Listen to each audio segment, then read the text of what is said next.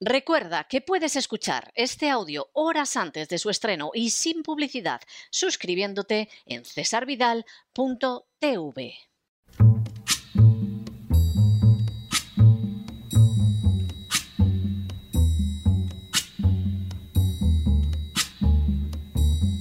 La voz con César Vidal, desde el exilio. When the night has come and the land is dark and the moon is the only light we'll see. No, I won't be afraid. Oh, I won't be afraid just as long as you stand, stand by me. Muy buenos días, muy buenas tardes, muy buenas noches y muy bienvenidos a esta nueva singladura de la voz. Soy César Vidal, hoy es el viernes 17 de diciembre de 2021 y me dirijo a los hispanoparlantes de ambos hemisferios, a los situados a uno y otro lado del Atlántico en esta última emisión del año 2021. Y como siempre, lo hago desde el exilio. Corría el año 1603 y más concretamente la noche del 17 de diciembre, cuando el astrónomo Kepler se hallaba sentado en el Hrasin de Praga observando la conjunción de los planetas Saturno y Júpiter que se producía en el seno de la constelación de los peces. Mientras se entregaba a la tarea de calcular sus posiciones, Kepler dio con un escrito del rabino Abarbanel en el que se afirmaba que el nacimiento del Mesías tenía que producirse precisamente en medio de esas circunstancias cósmicas. Dado que era un convencido protestante, este dato llamó la atención de Kepler, que no pudo dejar de preguntarse si el nacimiento de Jesús había tenido lugar en una fecha en que hubiera, se hubiera visto en el cielo un fenómeno similar. Fue así como al realizar los pertinentes cálculos astronómicos, Kepler descubrió que una conjunción semejante se había dado en el año 6-7 a.C., lo que lo llevó a percatarse de que esa fecha encajaba a la perfección con los datos contenidos en el Evangelio de Mateo, ya que en este texto, el primero de los que aparecen en el Nuevo Testamento, se dice efectivamente que Jesús había nacido cuando aún era rey Herodes el Grande. Aún más exacto que Kepler fue en 1925 Schnabel. De hecho, este erudito descifró unos escritos cuneiformes de la Escuela de Astrología de Sipar en Babilonia, en los que se hacía referencia a la mencionada conjunción en el año 7 a.C. y se indicaba que Júpiter y Saturno habían sido visibles durante un periodo de cinco meses. Efectivamente, hacia el final del mes de febrero del año 7 a.C., atravesó el firmamento la constelación mencionada. El 12 de abril, ambos planetas efectuaron su orto helíaco a una distancia de 8 grados de longitud en la constelación de los peces. El 29 de mayo se vio durante dos horas la primera aproximación. La segunda conjunción tuvo lugar el día 3 de octubre, el día de Yom Kippur en el calendario judío o día de la expiación. El 4 de diciembre se vio por tercera y última vez. Fue esta conjunción la que contemplaron los magos, magos que no reyes magos, de los que habla el Evangelio de Mateo, unos personajes que no practicaban las artes ocultas, sino que pertenecían a una tribu meda del mismo nombre, ya mencionada por el historiador griego Heródoto y que al parecer contaba con conocimientos astronómicos. Una vez más, los datos encajaban con el Evangelio de Mateo e incluso explicaban la manera en que los magos pudieron ver la estrella y seguirla durante meses hasta llegar a Palestina. La misma se habría aparecido en diversas ocasiones.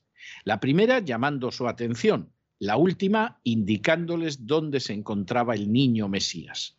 De esa manera, por lo tanto, Jesús habría nacido en mayo u octubre del año séptimo antes de Cristo, más verosímilmente la primera fecha, Y como señala el primer libro del Nuevo Testamento, su nacimiento habría venido acompañado de la visión de un astro en el cielo, astro que rastrearon los magos. Por añadidura, Jesús había nacido justo en la época en que la Biblia, a través de la profecía del patriarca Jacob, señalaba que nacería el Mesías, es decir, cuando el trono judío lo ocupara un no judío. Esa fue la época de Herodes el Grande, el único personaje no judío que llegó a ser rey de los judíos.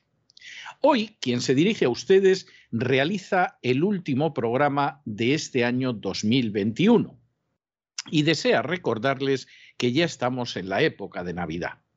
No lo hace por cuenta de unos grandes almacenes ni para traerles a la cabeza que en Nochebuena habrá que cenar con esos cuñados que de los que se huye a lo largo del año como si fueran la peste.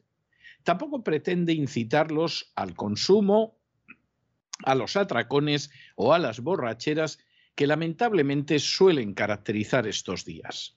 Lo hace porque la Navidad nos permite recordar a alguien que derramó, que derrama y que derramará una luz muy superior a la del fenómeno astral que contemplaron hace más de dos mil años unos magos. La historia de la humanidad sería totalmente distinta si Jesús no hubiera venido al mundo. Nuestra sociedad padecería los males típicos de la por otros conceptos magnífica cultura clásica. La esclavitud, por ejemplo, seguiría siendo algo normal e incluso obligado, porque como señaló el filósofo griego Aristóteles, algunos hombres nacen para ser esclavos. Las mujeres continuarían casándose a los 12 años, el límite de edad establecido en la ley romana de las doce tablas, en matrimonios concertados y sufrirían una tasa de mortalidad superior a la de aquellas que ahora viven en las naciones más atrasadas del actual tercer mundo. Los niños podrían verse abandonados por sus padres en el mismo momento de nacer si así convenía la economía doméstica y casi siempre le convenía cuando se trataba de una segunda niña. Los enfermos se verían abandonados en las cunetas por sus propios familiares para facilitar su muerte rápida y evitar el contagio. Y los ancianos, ay, los ancianos no pocas veces se verían obligados en algún momento a ser objeto de alguna forma de eutanasia. Incluso en el seno del pueblo de Israel, no solo los ultraortodoxos, sino todos los judíos varones seguirían rezando por las mañanas aquella fórmula que afirma, Te doy gracias, Señor, porque no soy ni animal, ni mujer, ni gentil, marcando un muro de separación entre judíos y no judíos que solo el cristianismo logró derribar. Sin haber nacido Jesús, seguramente seguiríamos teniendo elecciones como las que conocía Roma, y se construirían calzadas, pero en medio de la tristeza típica de los clásicos que solo cambió porque nació Jesús. Y todo ello en el supuesto, naturalmente, de que Roma hubiera resistido a los bárbaros, porque si al final godos o unos hubieran prevalecido, arrasando el imperio, poco o nada nos habría llegado de la cultura clásica salvada por el cristianismo. Tampoco habríamos conocido la fundación de la universidad en la Edad Media, ni mucho menos los grandes aportes de la Reforma, como una cultura bíblica del trabajo, la revolución científica del siglo XVI, la doctrina contemporánea de los derechos humanos, la alfabetización generalizada, la erradicación de la mentira y del hurto como pecados veniales o la democracia moderna. Nada de eso tendríamos si Jesús no hubiera nacido. Y la prueba está en cómo brilla por su ausencia en mayor o menor medida en aquellos lugares donde no se escuchó o ha dejado de escucharse el mensaje del Evangelio. Por encima de todos esos logros innegables vinculados al cristianismo, por añadidura y de manera todavía mucho más importante, millones de personas no habrían conocido a lo largo de estos dos milenios lo que es la paz de corazón ni experimentado la esperanza en medio de las dificultades, ni disfrutado la confianza serena en la vida tras la muerte, ni sabido el gozo del perdón que no, deriva de, deriva de rituales y ceremonias, sino solo del abrazo gratuito de Dios que únicamente puede ser recibido mediante la fe. Jesús ha sido la luz indescriptible que lo ha hecho posible para millones de seres humanos. Lo que hoy pretendo dejarles no es un simple recuerdo histórico como en otras ocasiones. Se trata más bien de una reflexión y de una invitación. Las dirijo ambas a todos aquellos que nos escuchan, a los que no tienen voz, a los ancianos, a los enfermos, a los huérfanos, a los deprimidos, a los que están solos, a los que piensan en quitarse la vida, a los que carecen de un empleo digno, a los que sufren, a los que no disponen de alguien que los escuche, a los que se sobrecogen pensando en un futuro de confinamientos interminables, a los que miran en torno suyo sin encontrar un rostro amigo, a los que lloran, a los que ven incluso a personas cercanas que pretenden convertirlos en apestados y marginados. A todos ellos y a muchos más, quiero hoy recordarles que la paz, la esperanza, la confianza, el perdón y mucho más se encuentra a disposición de aquellos que abren sus corazones a Jesús, a pesar de la crisis económica, de las desastrosas castas que padecemos o de la inseguridad relacionada con el futuro. Los invito hoy a alegrarse aunque parezca que no hay motivos. En realidad los hay de sobra, siquiera porque en estos últimos días de 2021 podemos darle gracias a Dios porque hace más de dos mil años nació Jesús y su luz sigue iluminando el mundo sumido en las peores negruras. Ahora mismo, en este mismo instante, está ahora llamándolos para que acepten su reconciliación y su abrazo de amor. No dejen pasar un día más para hacerlo, porque es la decisión más importante que pueden tomar en sus vidas. En cuanto a nosotros, el equipo de la voz, no dejaremos de estar con ustedes durante las vacaciones de Navidad. Aunque el programa La Voz descansa por unas semanas, seguiremos de manera ininterrumpida con los programas exclusivos de cesarvidal.tv. Podrán acudir a los posts que se, publiquen en cesarvidal.com y Dios mediante, si fuera necesario por noticias de especial relevancia, regresaríamos de manera puntual para proporcionarles un análisis sólido, veraz e imparcial. En otras palabras, aún de vacaciones, continuaremos a su lado. Y en un día como este, recuerden que no deben dejarse llevar por el desánimo o la frustración. Y es que a pesar de que los poderosos muchas veces parecen gigantes, es solo porque se les contempla de rodillas y ya va siendo hora de ponerse en pie. Mientras tanto, en el tiempo que han necesitado ustedes para escuchar este editorial, la deuda pública española ha aumentado en cerca de 7 millones de euros, pero nosotros le damos gracias a Dios de que no hemos contribuido a ese desastre ni siquiera con un céntimo de publicidad institucional. Muy buenos días, muy buenas tardes, muy buenas noches. Les ha hablado César Vidal desde el exilio. Hoy más que nunca, que Dios los bendiga.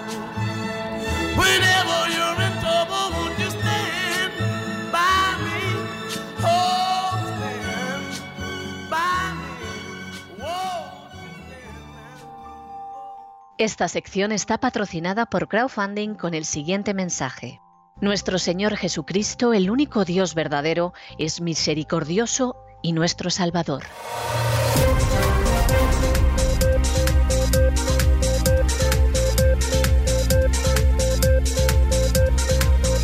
Las noticias del día.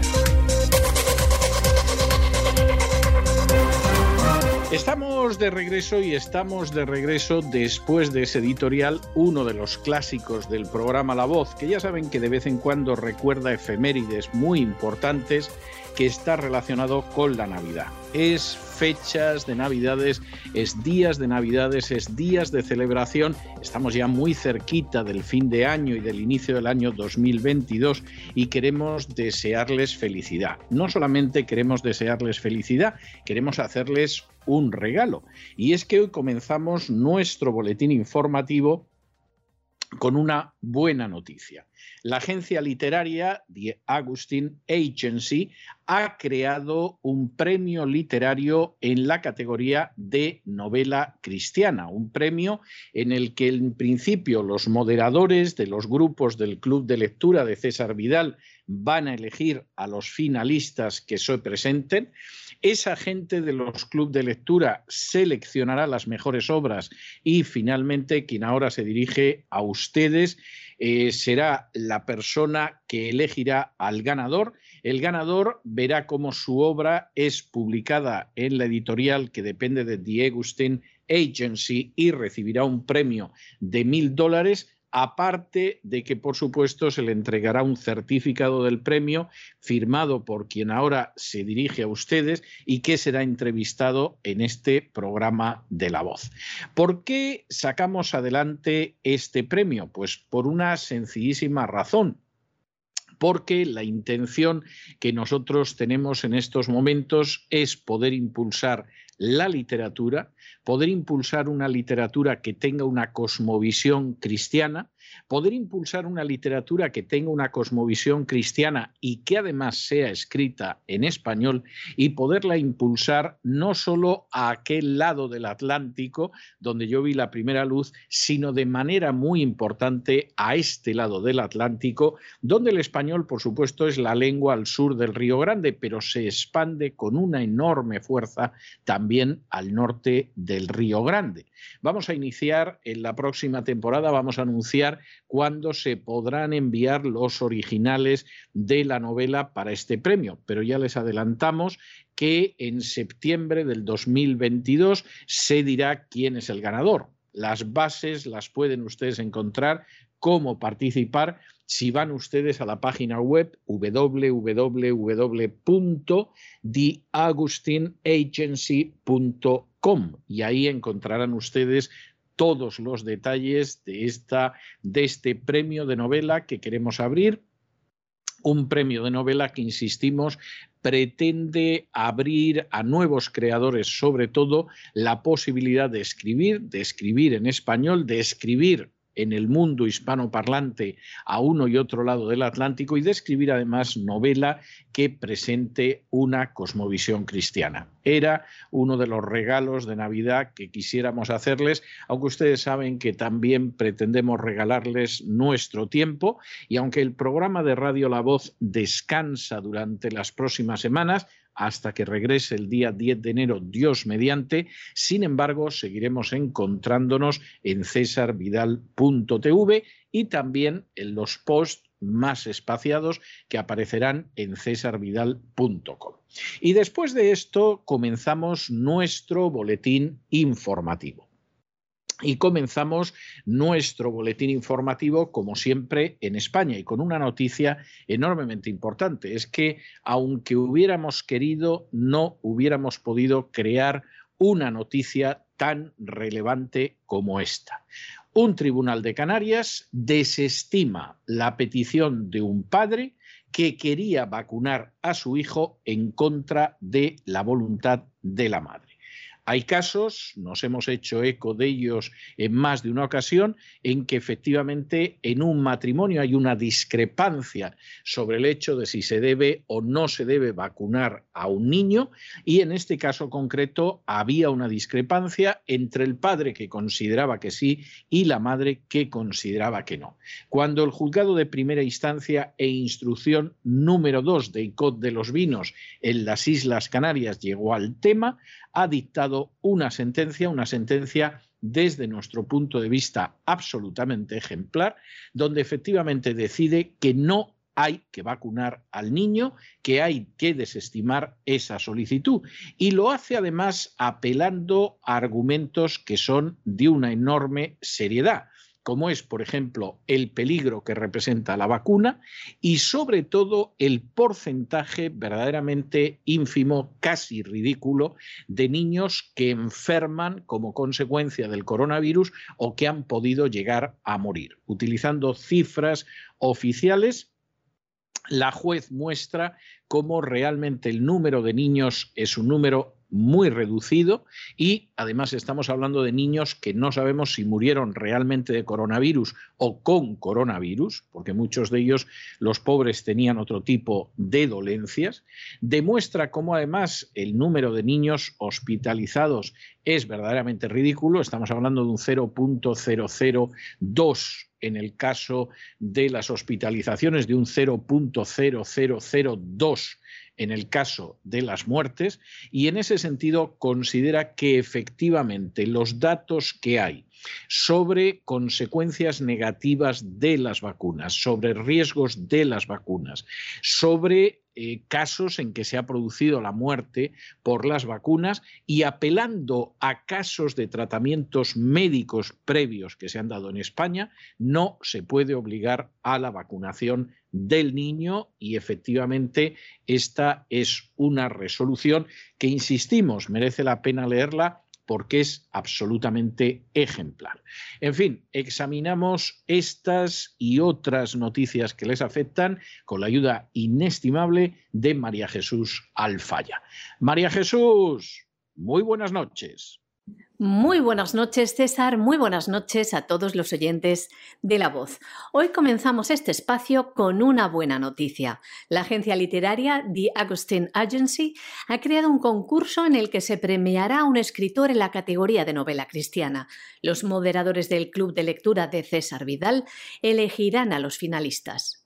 El Club de Lectura enviará las mejores obras y don César Vidal elegirá al ganador. El ganador recibirá por parte de Augustin Agency lo siguiente. Mil dólares. Un certificado firmado por don César Vidal. También el ganador será entrevistado en este programa, La Voz.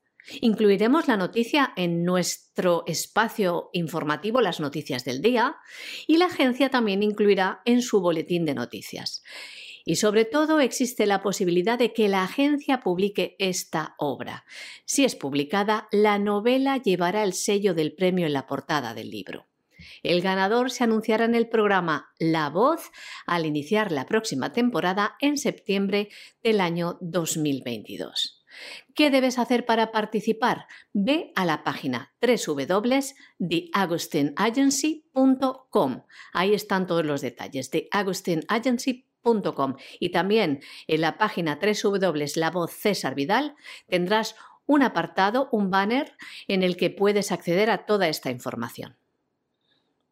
Una jueza de Canarias ha desestimado la petición de un padre que quería vacunar a su hijo en contra de la voluntad de la madre. El juzgado de primera instancia, instrucción número 2 de ICOD de los Vinos en las Islas Canarias, explicaba en la sentencia cómo el padre presentó un escrito el pasado mes de septiembre en el que indicaba que la madre de su hijo menor no está conforme con que se le inocule la vacuna del COVID-19 y que él no comparte dicho criterio por considerarlo perjudicial para la salud de su hijo. A dicha solicitud no acompañó ningún informe médico ni ningún documento que sustentara la solicitud, únicamente adjuntaba el burofax enviado por la madre en el que argumentaba las razones por las que se opone a que se le suministre a su hijo la vacuna. También el certificado de nacimiento del hijo y la sentencia de divorcio. Esto es lo que adjuntaba el padre. En este sentido, el auto pone de relieve que la progenitora, por su parte, sí aportaba con anterioridad al acto de la vista, abundante documentación médica y científica sobre la vacuna, de la que se ha dado traslado a las demás partes. También explican que por parte del progenitor y del Ministerio Fiscal no aportan ni proponen ninguna prueba, salvo el interrogatorio de ambos progenitores. Además, explican que se ha dado audiencia al menor que ha manifestado que desea vacunarse, principalmente porque considera que si se suministra la vacuna es porque es confiable y porque considera que los no vacunados lo pasan peor al contraer el virus. Como ven, esta es la información que meten a través de eh, las redes sociales, los medios de comunicación, los gobiernos. Seguimos con esta sentencia. Los argumentos del padre para que se le suministre la vacuna a su hijo menor de edad se basan en que entiende que es lo mejor para su hijo, porque considera que la vacuna del COVID es buena y le va a proteger, mientras que los argumentos de la madre para oponerse a que se le suministre la referida vacuna se basan en el principio de prudencia, en que se desconocen también los efectos de la vacuna a medio y largo plazo, ya que los ensayos clínicos no han terminado. Y la resolución de la jueza ha sido la siguiente. Les leemos. Debo desestimar y desestimo la solicitud formulada por el padre del niño en el sentido de atribuir a la madre la facultad de decidir sobre la inoculación de la vacuna del COVID respecto al hijo menor de ambos, siendo que dicha facultad se confiere por el periodo de dos años a contar desde el dictado de la presente resolución, que es el plazo máximo por el que se puede atribuir. Notifíquese la presente resolución a las partes y al Ministerio Fiscal, haciéndole saber que contra la misma cabe la interposición de recurso de apelación en ambos efectos ante este juzgado en el plazo de 20 días siguientes a contar desde la siguiente notificación. Y continuamos con el coronavirus y continuamos con una situación que verdaderamente es de esos datos estadísticos que provocan auténticamente una sensación de estupor, porque parece que encajan muy mal, que casan muy mal con la propaganda oficial de los medios de comunicación. Rafael Cascón Porres, que es investigador de la Universidad Politécnica de Madrid, ha estudiado las cifras de fallecimientos que se producen diariamente comparados con las mismas fechas del año pasado. El año pasado, que ustedes saben que estábamos, se supone que en el momento álgido de lo que algunos denominaron pandemia, y lo denominaron porque la definición de pandemia la cambió hace pocos años la Organización Mundial de la Salud. Sin ese cambio oportuno, el coronavirus jamás hubiera sido una pandemia. Gracias a ese cambio se convirtió en una pandemia. ¿Y qué es lo que ha apreciado el señor Cascón Porres? Bueno, pues ha podido advertir que ahora hay más personas que fallecen que en el pasado año, cuando estábamos en la supuesta pandemia del coronavirus. Esto es algo tremendo, está limitado a Madrid, pero resulta algo como mínimo, como mínimo, muy llamativo. El hecho de que ahora mismo esté muriendo más gente que en aquella época en que nos aterraban con esos polideportivos llenos de ataúdes, etcétera, etcétera, etcétera. Bueno, ¿qué es lo que está sucediendo? Bueno, hay gente que dice, bueno, quizá, quizá vimos unas imágenes terroríficas y ahora si viéramos las mismas imágenes de muertes, pues también estaríamos sometidos al pánico. Quizá en realidad lo que hubo fue una gran manipulación mediática. Hay otra gente que considera que en realidad lo que sucede es que ahora mucha gente está muriendo, pero está muriendo como consecuencia de la vacuna y en este sentido el número de muertes se ha disparado y curiosamente mucha de esa gente que muere, de eso que algunos con un cierto sentido del humor, con tintes negros, denomina repentinitis, pues entre otras cosas está muy relacionado con lo que es la vacunación. Y encima, para terminarlo de arreglar, en unos casos y en otros, lo cierto es que el diagnóstico brilla por su ausencia, lo cual termina todavía más de provocar confusión en este caso. Rafael Gascón Porres es un investigador de la Universidad Politécnica de Madrid que ha estudiado las cifras de fallecimientos que se producen diariamente y los ha comparado con las mismas fechas del año pasado. Ha podido advertir claramente que ahora fallecen más personas que el año pasado en lo que llamaban plena pandemia del coronavirus. Las cifras oficiales son las siguientes. Les hablamos solo del caso de Madrid. Frente a la veintena de muertes diarias por COVID, se están produciendo de media casi 100 fallecimientos de más diarios sin que se sepa la causa. Exactamente serían 80 los fallecimientos diarios de manera fulminante sin que se sepa la causa, ya que las otras 20 personas hasta llegar a las 100 han determinado en los partes de defunción que han muerto con coronavirus. Hay días incluso en los que se han registrado más de 200 fallecidos. Por ejemplo, el pasado 9 de noviembre se registraron 243 defunciones más de las esperadas. Pero lo peor no es solo este significativo ascenso, sino que se mantenga ese exceso de mortalidad durante tanto tiempo. Esto es lo que explica este experto y también da más datos. Así, en noviembre se han registrado 20 días consecutivos con muertes por exceso, algo que solo se ha producido durante las olas, la primera, segunda, tercera y quinta, explica Gascón Porres, que recuerda que ya en verano el exceso de mortalidad fue el doble de las muertes registradas con COVID, sin que entonces se buscase explicación. Pero ahora la diferencia que se está produciendo es mucho mayor entre las muertes por COVID, de las que informa Sanidad, y las observadas por Momo, que pertenece al Instituto de Salud Carlos III. También los datos dicen lo siguiente. El mes pasado se produjeron 2.994 muertes más en comparación con ese mismo mes del año pasado, que según el Ministerio de Sanidad se produjeron en torno a 640 fallecimientos por COVID-19. Además, este experto sostiene que la mayor parte de los días que se han superado las muertes esperadas ha sido por encima del umbral del 99% de confianza. En concreto, 16 días, por lo que con casi total seguridad dice hay una causa que está provocando este exceso de mortalidad anómalo.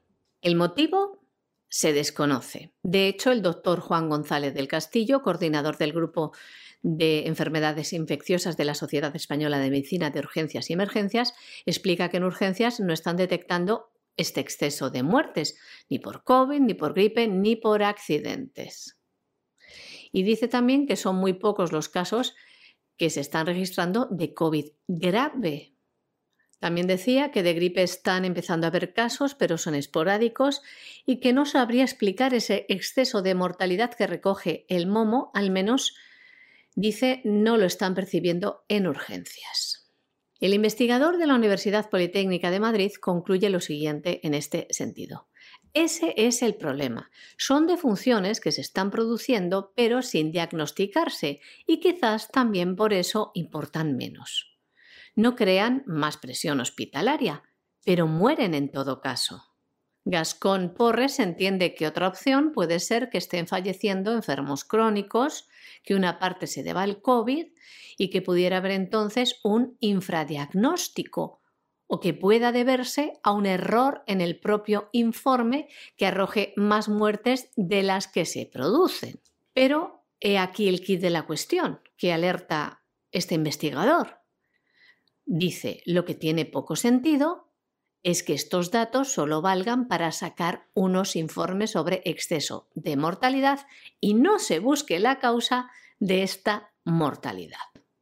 Pero el periodista de investigación, don Enrique de Diego, tiene cierta idea de qué puede provocar estas muertes. Idea argumentada, documentada por acceso a informaciones, acceso a doctores, acceso a documentos, acceso a efectos secundarios, incluso mortales, de la vacuna del COVID-19. Diariamente en ramblalibre.com habla de ello y también ha recogido una serie de fallecimientos fulminantes en personas que se han puesto la vacuna. Recoge noticias como estas, que según la FIFA se han multiplicado por cinco los problemas cardiológicos de los futbolistas de élite. También les contamos aquí en las noticias del día de la voz como personas caen fulminadas horas después de ponerse la vacuna.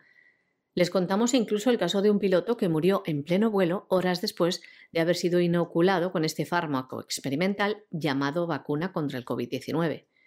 Y todos conocemos casos cercanos que nos cuentan de personas totalmente sanas que murieron tras ponerse la vacuna o personas que están muriendo con la pauta completa de vacunación. ¿De qué mueren estas personas? Don Enrique de Diego se hace esta pregunta en su último libro titulado Repentinitis. En él les explica todo esto con testimonios de expertos.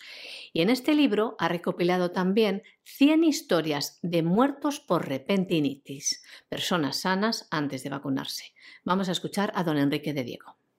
La repentinitis es la plaga actual por la que caen fulminadas las personas a consecuencia de la mal llamada vacuna, del pinchazo, del veneno de muerte.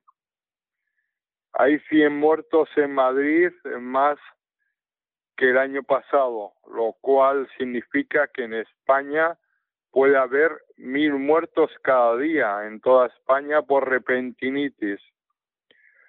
No se reconoce, no se dice.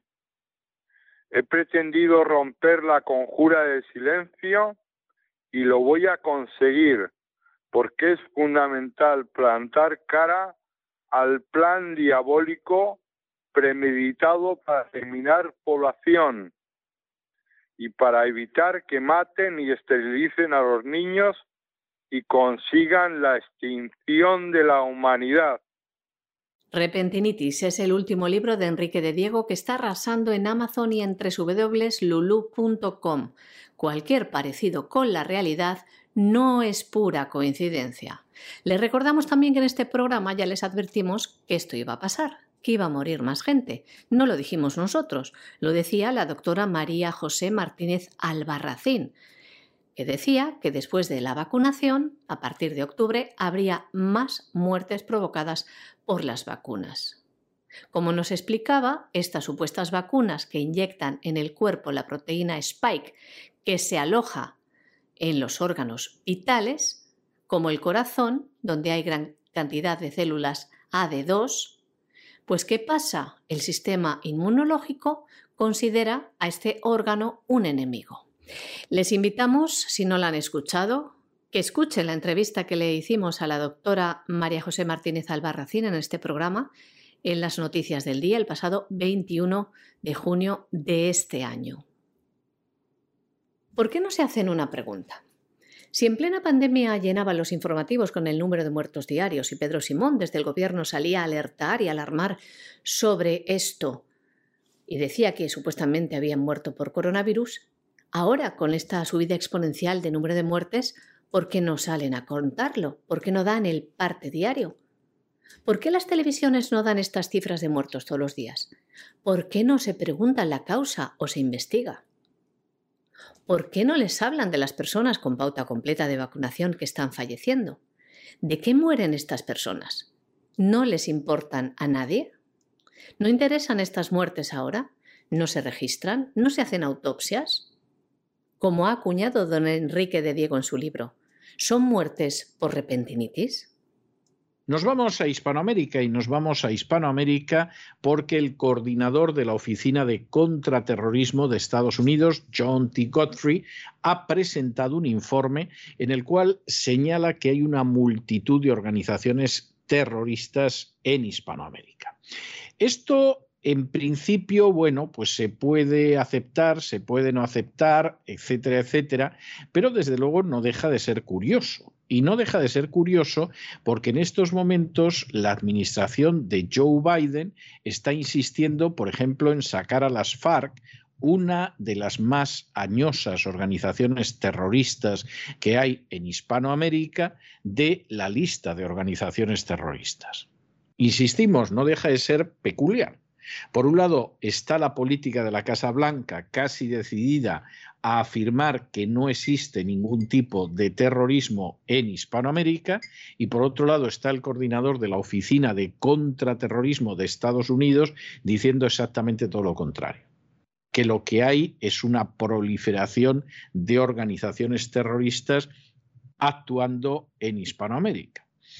Eh, la verdad es que no es muy fácil trazar la línea con claridad, porque además algunas de estas organizaciones, eh, es el caso del ELN, del Ejército de Liberación Nacional Colombiano, es el caso de las FARC, etcétera. Bueno, uno no sabe muy bien si ya están en el terrorismo o están meramente en el crimen organizado. Y efectivamente el hecho de que se dediquen al secuestro, al tráfico de drogas, a los ataques contra las instituciones, etcétera, te dejan con la duda de dónde están exactamente. Pero no deja de ser llamativo que la institución que se encarga de monitorear a los grupos terroristas tenga una opinión sobre el tema que desde luego no es ni lejanamente la de la Casa Blanca. El coordinador de la Oficina de Contraterrorismo de los Estados Unidos, John T. Goodfree, ha presentado un informe en el que alertan sobre la presencia de numerosas organizaciones terroristas en Latinoamérica. En este informe hacen un balance anual de la eficacia de las acciones internacionales y en particular de las realizadas por Estados Unidos en este sentido. Un nuevo informe sobre actividades terroristas internacionales de la diplomacia estadounidense que destaca el grave peligro que el chavismo supone para todo el continente americano y más allá por haber creado, dicen, un entorno permisivo para los grupos terroristas, incluidos los disidentes de las Fuerzas Armadas Revolucionarias de Colombia, las FARC, el Ejército de Liberación Nacional y simpatizantes de Hezbollah. Venezuela, dicen, corre el riesgo de convertirse en un Estado fallido debido al enfrentamiento de esas facciones terroristas. Este informe asegura que, dada la creciente escasez de recursos, hubo una mayor confrontación entre el Ejército de Liberación Nacional y los disidentes de las FARC y también las fuerzas gubernamentales controladas por el régimen. Indican también que el Ejército de Liberación Nacional colombiano es una organización terrorista extranjera que siguen considerando preocupante por la violencia que provocan continuamente por el tráfico de drogas, el secuestro y los ataques a funcionarios. Y les damos otra buena noticia. No es que lo hubiéramos pretendido, pero realmente es así. Y es que en la República Dominicana ha vuelto a ganar la causa de la vida. Hace apenas unas horas se presentaba una votación en el Congreso que pretendía la aprobación de un nuevo código penal donde quedaba despenalizado el aborto, salvo en el caso de eh, el riesgo para la vida y para la madre, que ya existe, bueno, pues se pretendía ir más allá y lo cierto es que en última instancia el aborto va a seguir fuera de la legislación de la República Dominicana, salvo en el caso de que se arriesgue la vida de la madre, lo cual es absolutamente tolerable y comprensible. Hay gente que tiene una postura más extrema en este sentido y que considera que si efectivamente peligra la vida de la madre, pues efectivamente eh, hay que salvar al feto aunque sea acabando con la vida de la madre. Es una posición, es la posición oficial de la Iglesia Católica, dicho sea de paso, eh, para quien ahora se dirige a ustedes, es una posición profundamente equivocada y que además pretende hacer valer un bien que todavía no es un bien autónomo, como es la vida del feto, sobre un bien que ya es totalmente autónomo, como es la vida de la madre. Es obvio que la vida es un bien que está por encima de las consideraciones económicas de la madre o de su novio o de la familia, es obvio que está por encima de otro tipo de consideraciones, pero hombre, una vida que se está formando no puede estar por encima de una vida que está formada como es la de la madre. Y posiblemente aquí sea el único punto en que existe una discrepancia entre los pro vida. En ese sentido, la situación en que queda en República Dominicana el aborto, a juicio de muchísimas personas, es correcto. Es decir, si hay que elegir entre la vida de la madre o la vida del hijo, hay que elegir por la vida de la madre hay gente que considera que no, que la madre ya ha vivido bastante y que hay que respetar de todas formas la vida del hijo y considera que en un caso así, pues corremos el riesgo y si se muere la madre se ha muerto. Es una forma de verlo. Insisto, desde el punto de vista de quien se dirige a ustedes, profundamente equivocada. Pero en cualquiera de los casos, la victoria de los Provida en la República Dominicana no se puede negar en absoluto, porque implica que efectivamente la legislación del aborto ha quedado paralizada en el Código Penal y eso lleva a pensar que desde luego intentar modificarla ahora a corto medio plazo resulta muy difícil. En la República Dominicana gana el sí a la vida. El aborto sigue prohibido. Tras un intento de que el aborto sea legal llevado a la Cámara de los Diputados, El sí a la vida ha prevalecido. Ayer fracasaba una votación en el Congreso que pretendía aprobar un nuevo código penal. En él planteaban despenalizar el aborto en una única excepción, el riesgo para la vida de la madre o el feto. Este punto es considerado insuficiente por los grupos defensores de los derechos de las mujeres, que demandan que se permita a la mujer decidir si interrumpe el embarazo en tres casos: violación o incesto, malformación del feto incompatible con la vida o riesgo de muerte para la madre. Tras el fracaso de la votación, República Dominicana se mantiene como uno de los únicos países de América Latina en los que el aborto está totalmente prohibido junto a Guatemala, Haití, Honduras y Nicaragua. No en todos los sitios las cosas funcionan igual de bien, porque la FDA, que es la Administración de Alimentos y Medicamentos en Estados Unidos, ha autorizado enviar la píldora abortiva por correo y además elimina los requisitos de entrega en persona. Esto es complicado. Es decir, esta píldora, que por ejemplo en España es legal gracias al Partido Popular, que es un partido de derechas, es decir, esta píldora no la legalizó en Madrid el Partido Socialista, ni la izquierda, ni Podemos. En Madrid se legalizó gracias a los gobiernos del Partido Popular y es una píldora que efectivamente es abortiva. Bueno, pues en última instancia en Estados Unidos se está facilitando entre otras razones porque Biden está sufriendo distintos reveses en diferentes estados y por lo tanto va a intentar, como sea, que se puedan seguir practicando abortos en aquellos lugares donde ya el aborto está muy regulado y resulta muy difícil. Y cuando hablamos de muy difícil, estamos hablando pues de más del 95% de los casos en que ese aborto se practicaba hasta ahora y ahora se va a convertir en algo totalmente imposible. Por supuesto, la idea de que la señora compre la píldora y pueda abortar en su casa ha sido recibida con aplausos inmensos de esa gran industria de la matanza que es Plan Parenthood. Por cierto, gran impulsora de la ideología de género al sur del Río Grande, del matrimonio homosexual, de la adopción de niños por parejas homosexuales, etcétera, etcétera, etcétera. Y realmente, aunque uno puede entender en términos políticos la decisión de la FDA, en términos médicos es muy imprudente. Pensar que la píldora abortiva es como tomarse un analgésico, como el que se toma pues un ibuprofeno, como el que se toma una aspirina, es un gravísimo error. Tiene consecuencias orgánicas muy graves, no se puede tomar como el que se dedica a masticar chicle y que la FDA haya decidido que bueno, que lo envía de esta manera y usted la recibe en casa y se la toma, es indica muy poca responsabilidad. La FDA, la verdad es que lleva una racha que sinceramente es inquietante, inquietante de verdad. La Administración de Alimentos y Medicamentos de los Estados Unidos, la FDA, ha autorizado enviar la píldora abortiva por correo y elimina el requisito de entrega en persona. De este modo, anuncia que levanta las restricciones a la mifepristona, lo que permite a los médicos emitir recetas en línea para las píldoras abortivas y hacerlas llegar por correo a los pacientes o a las farmacias locales.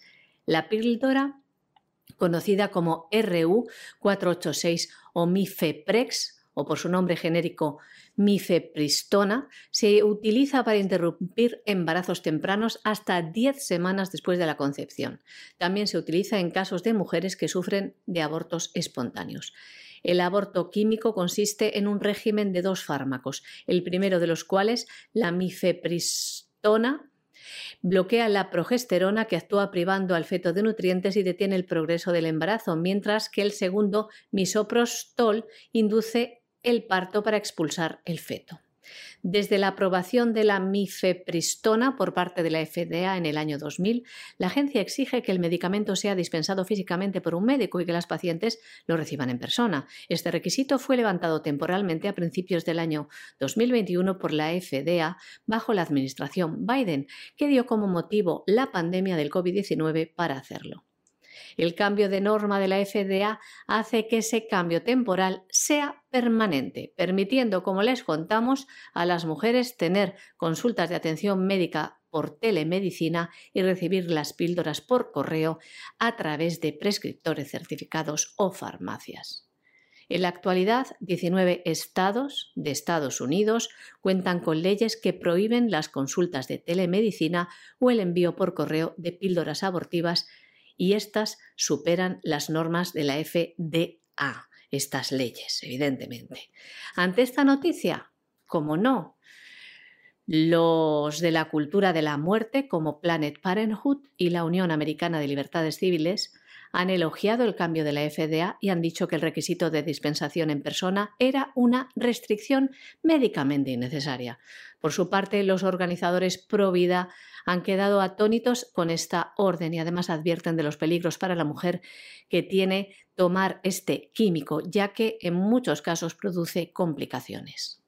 Bueno, bueno, y esta, esta sí es que es conmovedora. Facebook alerta de que puede haber hasta 50.000 personas que son objeto de vigilancia y que incluirían periodistas, disidentes, críticos de regímenes autoritarios, eh, parientes de opositores y activistas de derechos humanos. 50.000 personas vigiladas en Facebook. Oigan, es una buena noticia porque hay quienes habríamos pensado que había decenas de millones de personas vigiladas en Facebook. Esto es como el famoso chiste de los funcionarios en España van a trabajar ocho horas al día, siete horas al día. Y de pronto la gente dice, hombre, fantástico, van a trabajar siete horas, porque antes, vamos, no sabemos si trabajaban siquiera dos. Bueno, pues aquí sucede lo mismo que hay 50.000 personas que están vigiladas en Facebook. ¡Qué buena noticia!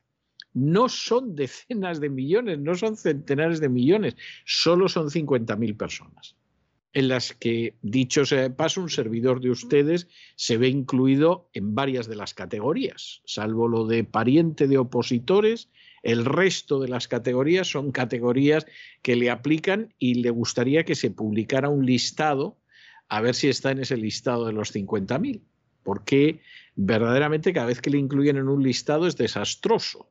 O es un régimen que persigue a periodistas y que advierte que no tiene que entrar ahí, o es la picota pública que crean determinados sicarios, en fin, son cosas de este tipo. Por una vez le gustaría ver si está en ese listado o no está en ese listado.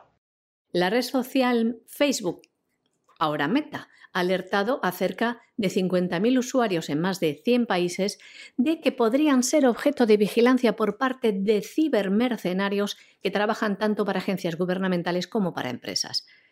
Meta aseguró en un comunicado que avisó a todas esas personas de que sospechaba que estaban siendo objeto de estas acciones mediante un sistema que la compañía lanzó en el año 2015.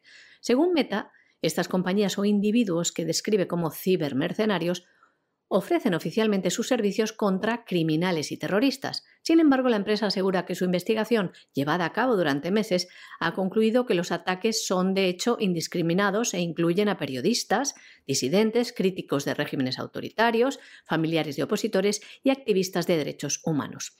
La compañía apuntó que han desactivado siete empresas de vigilancia que monitorizaban a personas en más de 100 países. Ha borrado 1.500 cuentas y ha compartido sus hallazgos con investigadores de seguridad, con otras plataformas y con responsables políticos. Los proveedores de estos servicios se encuentran en China, Israel, India y Macedonia del Norte, según Meta, que explica que el proceso de seguimiento se divide en tres fases, una de reconocimiento, otra de contacto y otra tercera de explotación.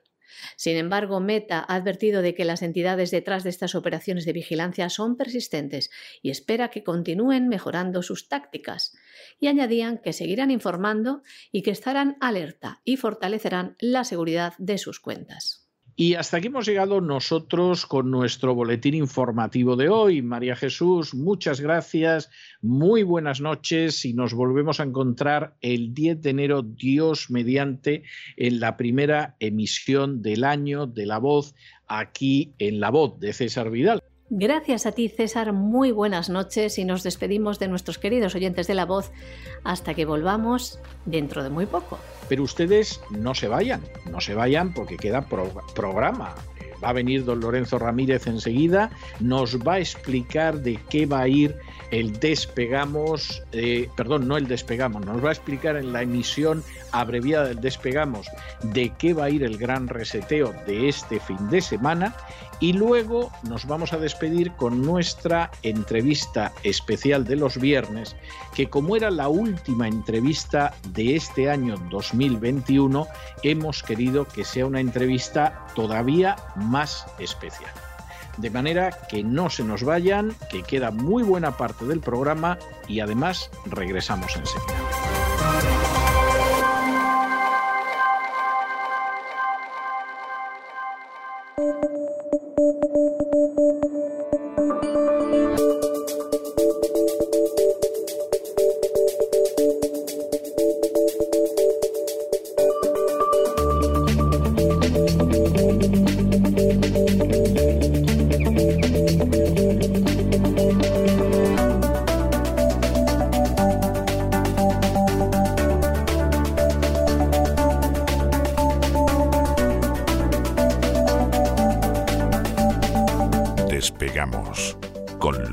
Ramírez. Corremos raudos y veloces hacia nuestro avión, atravesamos el umbral, nos tiramos en plancha sobre los asientos, nos abrochamos los cinturones, despegamos y nos vamos elevando por los aires hasta alcanzar nuestra altura y nuestra velocidad de crucero Don Lorenzo, ¿qué hace usted con esos dos ositos en la mano, uno pardo y otro panda? O sea, explique este, este, este amor hacia los osos que yo reconozco que es mi animal preferido. Yo tengo un especial cariño también a los osos, pero lo desconocía. Eh, es que le va a regalar un osito a cada uno de sus hijos en estas fiestas. Explíqueme lo de los dos ositos. Muy buenas noches, don César. Si le regalo a mis hijos un osito de estos, tiene que ser COVID-free. No, no, sé si hay que hacerle la PCR también a los ositos. A lo mejor dan positivo. Como, es que pueden dar positivo. Yo no, no, no correría ese riesgo. ¿eh? No la papaya ese... aquella, ¿no? La papaya aquella que dio positivo. Luego el hombre, sí. el presidente de aquel país, lo acabó bajo tierra, ¿no? Sí, sí, se murió. También es fatalidad, ¿eh? Sí. Pobre hombre, ¿a quién se le ocurre hacerle la prueba del COVID a una gallina, una papaya, que salga que sí, luego vas y te mueres? Es que, bueno, yo en realidad a lo mejor habría que potenciarlo, porque si lo hacemos, imagínense, hacemos la PCR a los perros y si dan positivo, pues esas bueno. vacunas que se puede llevar. También se podrá poner la vacuna de Pfizer y la de Moderna, ¿no? ARN mensajero, ¿no? En el caso de los de los pobres eh, perritos, ¿no? Pues sí, hoy vengo, hoy vengo, vengo geopolítico, don César. Vengo de oso y de dragón. Vamos a hablar de esa alianza entre Rusia y China, ese refuerzo se ha producido esta semana. Es tremendo lo de la desinformación de los medios de comunicación. Yo hay veces que se me plantea un tema, digo, voy a hablar de esto en el gran reseteo y luego pienso, digo, no, porque esto hay mucha información y en realidad la gente tiene acceso por las vías comunes a esta información, entonces no merece la pena entrar aquí. Y luego me pongo a ver lo que se ha publicado y me da vergüenza ajena, ¿no? Es la vanguardia. China y Rusia se unen contra Joe Biden. ¿Qué le parece el enfoque? China y Rusia se unen contra Joe. Eso dice la, lo de la vanguardia. Lo de la vanguardia es algo para romper a llorar. ¿eh? Mire que la vanguardia, yo sé que muchos de los que lo oigan ahora y que tengan menos de 40 años no se lo creerán, pero hubo una época en que la vanguardia era un periódico serio. ¿eh? Sí, sí. Y además era uno de los periódicos más serios que se hacían en España. Yo sé que eso lees la vanguardia desde hace décadas y anda, que me está usted engañando aprovechándose de mi espíritu navideño. No, no. Hubo una época en que la vanguardia, que por cierto se llamaba la vanguardia española. Sí, por cierto, luego ya ¿eh? lo de Española. Era, era un periódico serio, pero luego el Alcayata se rindió. Bueno, la gente, para los que no lo sepan, nota a pie de página, el Alcayata es el conde de Godó, que le llamaban el Alcayata porque tenía un problema de cuello y entonces iba con la cabeza totalmente inclinada sobre el pecho, ¿no?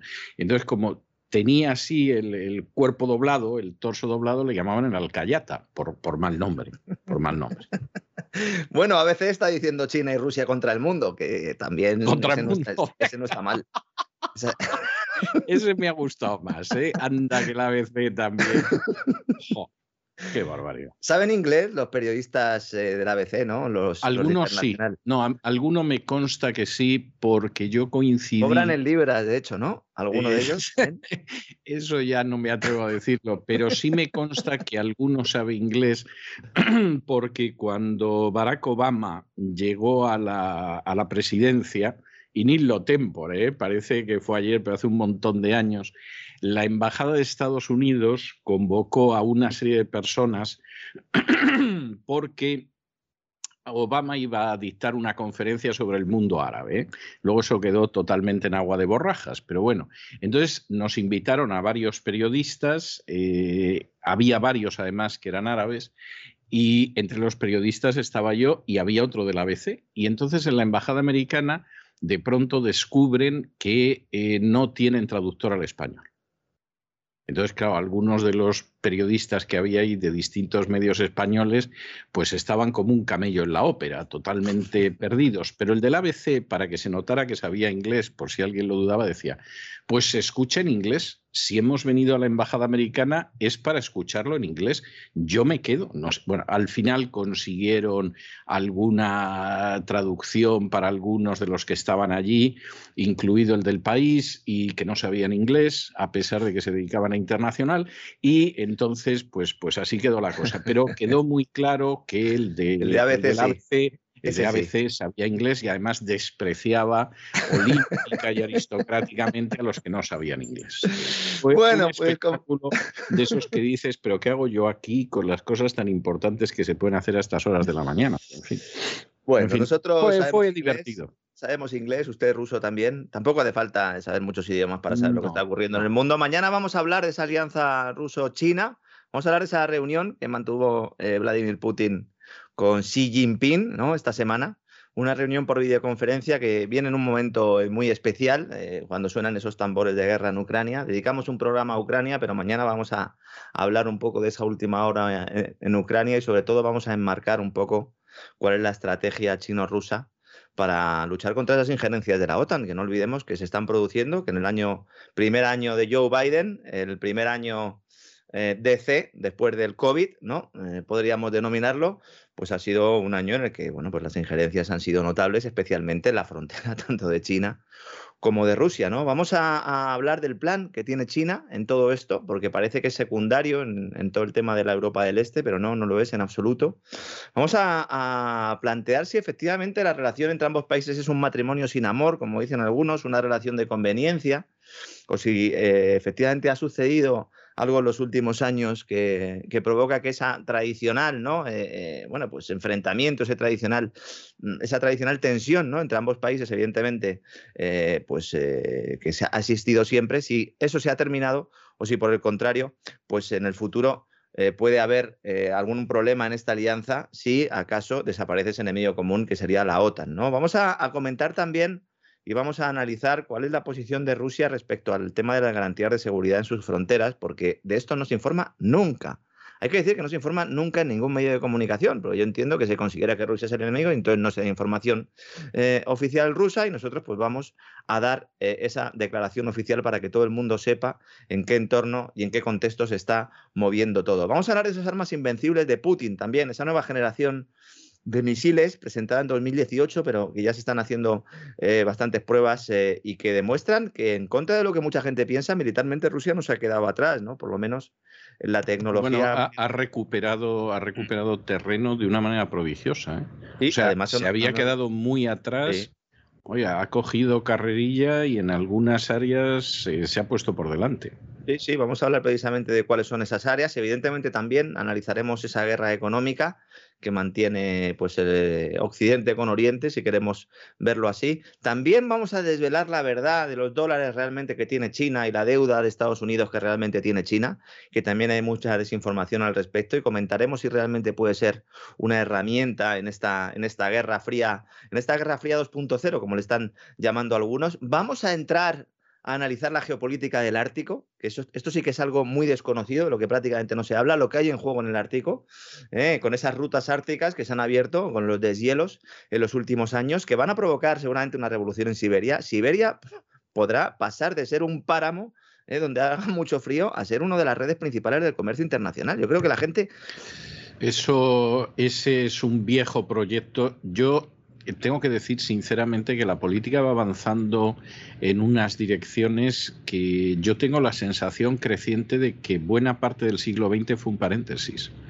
Es decir, había, había un siglo XIX, un inicio del siglo XIX y de pronto estalló la Primera Guerra Mundial y se produjo un paréntesis que, que llega pues hasta ayer por la tarde y de pronto estamos librando las batallas de, finales del 19. O sea, yo hay veces que, que no me lo puedo creer. ¿eh? Sí, sí, así es, con la ventaja en este caso además de que se están produciendo una serie de fenómenos climáticos que ayudan ¿no? a, producir ese sueño. Bueno, el tema de Siberia y el tema del Ártico era algo que no solo desde el punto de vista ruso, sino que Berezinski también era eh, una cuestión que le obsesionaba, también le obsesionaba a Donald Rumsfeld, porque claro, al fin y al cabo, si uno se coge el, globo terráqueo y va arriba y dice, oiga, si esto se deshiela un poquito, aquí hay ruta marítima, aquí hay fronteras que hay que defender, aquí hay comercio que, que hay que realizar y ojo, porque estamos aquí todos muy juntitos, ¿no? Los Arctic Five, ¿no? Entre los cuales destacan Estados Unidos, Canadá y Rusia. Mañana comentaremos quiénes son los otros que componen ese Arctic Five.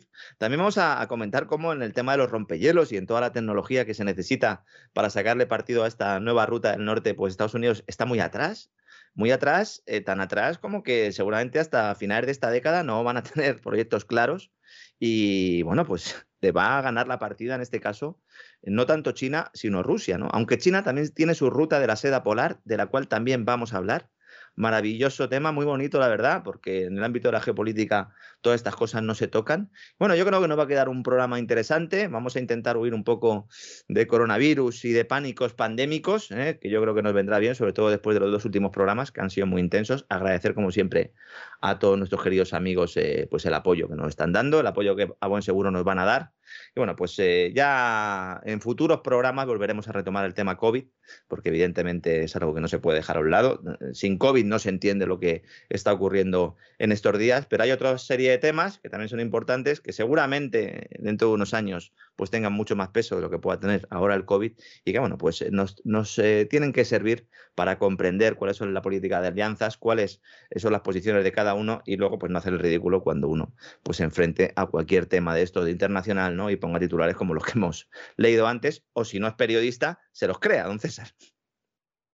Bueno, ayer yo estuve en una televisión de aquí del sur de la Florida y en un momento determinado eh, la persona que dirigía el programa y que me había citado, es una persona muy agradable, me dice, bueno, el, el principal opositor de Putin que está en prisión, digo, el principal opositor de Putin es el Partido Comunista Ruso. Y en las últimas elecciones legislativas, a pesar de que el partido de Putin sigue siendo el primero, los comunistas han avanzado y me miró con una cara que yo creía que de un momento a otro iba a decir, ah, es que Putin no es comunista. O sea, quiero decir, eh, no, es que hay gente... Mire, en relación a eso que está comentando usted, hay informes oficiales del gobierno ruso que eh, viendo la posibilidad de que el Partido Comunista pudiera tener aún más poder, ¿no? Y efectivamente en algún momento se puedan quitar a Putin, a Putin de en medio, había mensajes ya en, los cuales uno podía, pues de alguna manera, eh, darse cuenta de que ya se estaban eh, cubriendo en salud, ¿no? Como la peli esta de Stalin ha muerto, ¿no? Ya se estaban cubriendo y de no sea que al final echemos a Putin y, a ver a quién nos traen después. Y venga aquí el Partido Comunista. No, es que, es que Vamos a ver, eh, es, algo, es algo tremendo porque se da la circunstancia de que el Partido Comunista Ruso es muy fuerte. O sea, esta, esta es una cuestión que hay que tenerla en cuenta. Es un partido muy fuerte y además es un partido que en estos momentos, bueno, pues aunque apela a Lenin y todo este tipo de cosas, pero, pero en estos momentos no es un partido leninista, es un partido en el que se combina, por un lado, un elemento de carácter nacionalista, que ahí podría incluso coincidir con Putin, pero luego, en términos sociales, es una especie de socialdemocracia moderada. Con lo cual, con lo cual, pues es que verdaderamente están en una situación en la que si la gente se cansa en un momento determinado de Putin, de verdad que los comunistas pueden llegar al poder en Rusia. O sea, como sigan haciendo tonterías en la Casa Blanca, pueden esperarles días de, vino y rosas, ¿eh? Sobre todo de rosas. a lo mejor hasta se hacen amigos los nuevos presidentes. Eh, nunca, nunca sabes, nunca sabes, porque vete a saber lo que te puedes encontrar con esta gente, ¿no? Pero, pero verdaderamente es, eh, o sea, es que la gente no tiene ni idea de lo que pasa en Rusia. ¿eh? Y los medios de comunicación que te hablan de Navalny, pero vamos a ver si Navalny es un tipo al que le vota menos gente que a la bruja Lola. Y además es un tipo que este sí que es xenófobo, xenófobo, este habla de los extranjeros y los compara con las cucarachas y las ratas.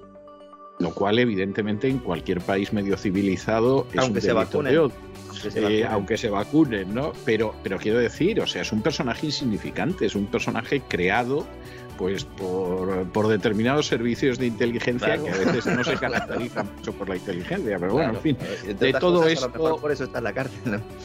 Por eso, de, todo, de todo eso hablaremos este fin de semana, Dios mediante. Don Lorenzo, un abrazo muy fuerte y, y hasta este fin de semana. Hasta mañana, don César, un fuerte abrazo.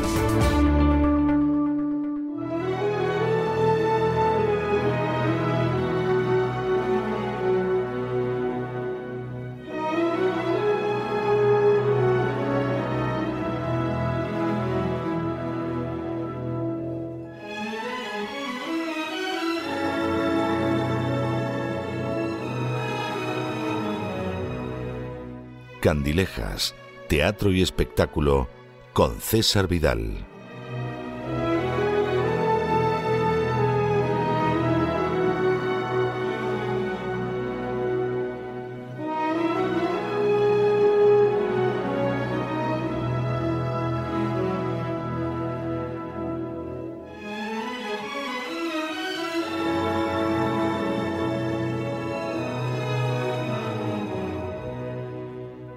Estamos de regreso y estamos de regreso para esa última entrevista que tenemos el último día de la semana, el viernes, y que ustedes saben que es una parte muy, muy especial del programa, eh, parte además por la que yo tengo un especial cariño, un especial afecto y, y un especial amor. Y tengo siempre que hacer la salvedad de que, por supuesto, la conclusión del programa de lunes a jueves es siempre una conclusión extraordinaria, con colaboradores extraordinarios, abordando temas extraordinarios, pero es que los viernes siempre acabamos con una persona distinta y una persona que siempre es muy especial. A veces es una persona que es conocida internacionalmente, bueno, pues el caso de ese eh, director de cine que le dieron el Oscar o de ese bailarín de ballet, a veces es una persona que es conocida solo en ámbitos muy locales, pero siempre es algo excepcional. Ahora bien, tengo que decir que esta noche, si tengo que calificar de manera real al invitado, tendría que decir que es lo excepcional de lo excepcional. Para mí es uno de los últimos, ultimísimos gigantes de la escena en España.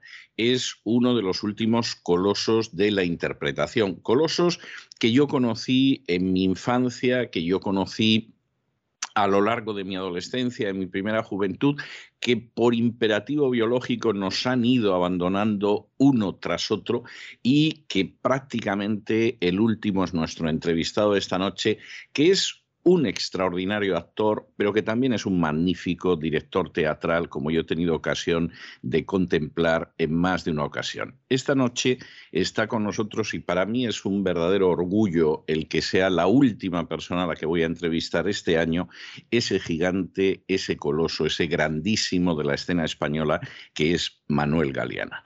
Don Manuel, muy bienvenido, muy buenas noches. Pues muchísimas gracias por esas palabras tan cariñosas. Bueno, son palabras que, recogen la realidad. Eh, yo siempre hago un par de preguntas que son, son casi iniciáticas a, la gente que recala en este espacio. La primera pregunta es, bueno, vamos a ver, ¿había alguien en la familia de Manuel Galeana que tuviera que ver algo con la interpretación o el primero que se lanzó al estanque de, de este arte fue Manuel Galeana? Pues el primero fui yo, no había antecedentes teatrales en mi familia, ninguno, no, no había nada. Pero a mí, mm, eh, yo nací ya con una imaginación un tanto desbordada y desde mi más tierna infancia empecé a imaginar historias y cosas y bueno, eh, acabé donde tenía que acabar, en el teatro, a seguir contando historias. ¿Y cómo se tomó la familia cuando se enteró de que, no sé si le llamaban Manolito o Manolino, o cómo, cómo se, se, lo tomaron cuando se enteraron de que se iba a dedicar a esto? Pues no, no, muy bien, muy bien. En mi casa, yo de hecho empiezo a, amar el teatro porque mis padres me llevan al teatro, me llevan al cine, me llevan al circo, eh, yo veía a mi padre leer, la casa, la casa tenía libros, quiero decir que el, ambiente me era propicio. Y entonces ellos ya me, habían visto actuar en el Instituto de San Isidro y veían que el niño apuntaba maneras y cuando dije, papá, yo me voy a dedicar a esto, yo quiero ser actor bueno, pues, estuvieron totalmente de acuerdo, me apoyaron siempre y, ahí hasta hoy. No, hubo ninguna beca, sino al revés, por, parte de ellos solamente fue aliento y alegría cada vez que yo hacía una cosa y salía bien, y si no iban las cosas bien, pues sus palabras de ánimo para que no decayera. Sí, solamente he tenido apoyo por parte de ellos. Hay quien me cuenta que Manuel Galeana estuvo a punto de no ser actor y de convertirse en un payaso que se llamaba Parodio. no, es que como, también me gustaba mucho el circo y iba al circo, yo, yo también quería ser uno de esos clowns y payasos que salían ahí en el, entonces Circo Price, la Plaza del Rey. Y, me busqué un nombre y dije, ah, Parodio. me gustaba, me gustaba, eh, me gustaba eso, ese nombre. Era era sonoro, estaba bien, parodio. Y, pero bueno, luego la, cosa no, no, no, fue por ahí. Aunque sí he hecho una comedia en la que yo era un payaso, sí. Y ahí en, en esa comedia me llamaba Flofri. Era una comedia de Alonso de Santos, de José Luis Alonso de Santos, que se llamó La Gran Pirueta. Sí, no, no, no, y, bueno, no terminó siendo parodio, pero creo que no, mm, con lo que hemos ganado no hemos perdido. Eh, comentaba usted antes que comienza en el mundo de interpretación en el Instituto San Isidro de Madrid, imagino que sería en el aula de teatro que había. Sí, ahí se formó una, aula de teatro allí que creó el profesor don Antonio Gallora, y allí me, ahí me apunté inmediatamente y, bueno, pues ahí empecé a, saber algo de, lo que era el teatro y era, él era un profesor magnífico, hombre formadísimo, un culto, y era un, ese sí, ese sí que era extraordinario. Y bueno, pues entonces eh, aquello fue bien, las enseñanzas no cayeron en saco roto y luego la suerte me acompañó también, claro, porque esa es otra en esta profesión aparte de estar preparado, tiene que pasar la suerte por tu lado alguna vez, ¿no? Es cierto. Tienes que estar preparado por si pasa, poder cogerlo. Si pasa el tren ese de la suerte, tienes que estar preparado para poder subir al tren. Y luego ya veremos a ver el viaje hasta donde te lleva, ¿no? ¿Y quien conducía la locomotora del tren de la suerte se llamaba Amelia de la Torre? Sí, bueno, realmente eh, eh, fue Alejandro Casona, claro. Fue Alejandro Casona, claro. Claro, yo, yo, me presenté a Alejandro Casona a decirle que, que me hiciese una prueba para el personaje de Miguel en la Casa de los Siete Balcones, que se iba a estudiar en el Teatro Lara. Y el hombre me hizo la prueba, me dio el, papel y ya desde la noche del estreno fue un éxito grande aquello y ya me vino todo rodado. Una noche apareció Narciso Ibáñez Serrador por allí y me llevó para hacer las historias para no dormir. Y, todo y todo iba así. Y se fueron sí perdona se fueron sucediendo los, las ofertas una tras otra una tras otra y hasta hoy. Yo recuerdo eh, yo era niño cuando lo vi, pero me impresionó extraordinariamente. Yo recuerdo haber visto La Casa de los Siete Balcones de Alejandro Casona y eh, la simbiosis que se establecía en escena entre Manuel Galeana y Amelia de la Torre parecía mágica. No, era absoluta, eso era, absoluta. La, relación que, que Casón había puesto en el papel entre la tía y el sobrino, eso se llevó a dar realmente en Amelia y, yo. Eh, teníamos una comunicación total, no necesitábamos palabras, era una cosa telepática, ¿no? Nos entendíamos perfectamente sin necesidad de palabras. El último día de la función fue un día muy doloroso, muy doloroso porque entonces ahí sí sabíamos que ese día, cuando tía y sobrino se separan, sabíamos que sí, que nos íbamos a separar. Y aquel, aquel fue un dolor tremendo que, bueno, luego la amistad continuó y eso, pero ese momento que sabías que esa función había, algo allí que iba, que iba a suceder, que sí, que al día siguiente ya no íbamos a estar ahí encima del teatro de Onara. Y fue tremendo, sí. No, no, es tremendo, pero vamos, insisto, yo vi aquella, aquella función y es una de las funciones que a mí me resultó más impresionantes porque era absolutamente verosímil. Hay funciones donde estás pensando en lo bien que lo hace el actor, lo bien que lo hace la actriz. Aquí no, aquí es que te creías que eran la tía y el sobrino, ¿no? Y, efectivamente había, había esa sensación de, de angustia, de dolor, de desgarro al final que la encarnaba magníficamente. Comentaba que lo vio Chicho Ibáñez Serrador, se lo lleva a historias para no dormir y allí es usted el protagonista del episodio. Esto es absolutamente subjetivo, pero, pero desde mi punto de vista el mejor episodio de todas las temporadas de Historias para no dormir, que es La Zarpa. Sí, primero hicimos el último reloj, que era el, corazón, de la, es el corazón de la Torre de Alan y que ese, ya es un programa histórico de la televisión. Fue la primera vez que España iba a competir en un festival internacional y ganó el premio, todas esas cosas. ¿eh? Ese fue eh, el comienzo de nuestra historia, fue ese. Luego sí, he podido hacer las arpas, ¿eh? el caso del señor Valdemar también. Sí, sí, hice, cuatro, cuatro que, que, fueron cuatro, cuatro exitazos. ¿sí? Sí, sí, no, y eran muy buenos. O sea, yo los recuerdo, los he, los he visto y los he revisto en, en distintas ocasiones. Y había algo especial en, en, Manuel Galeana en todos esos casos. Es decir, Manuel Galeana tiene, eh, tiene una especial eh, habilidad para encarnar personajes. A mí a veces me da la sensación de que se transforma en un recipiente de vidrio fino y ahí entra el personaje y entonces el personaje a través de Manuel Galeana que se ha convertido en vidrio pues aparece tal y como es ¿no? y es, es algo absolutamente impresionante. ¿no? Lo he visto en pocos actores, ¿eh?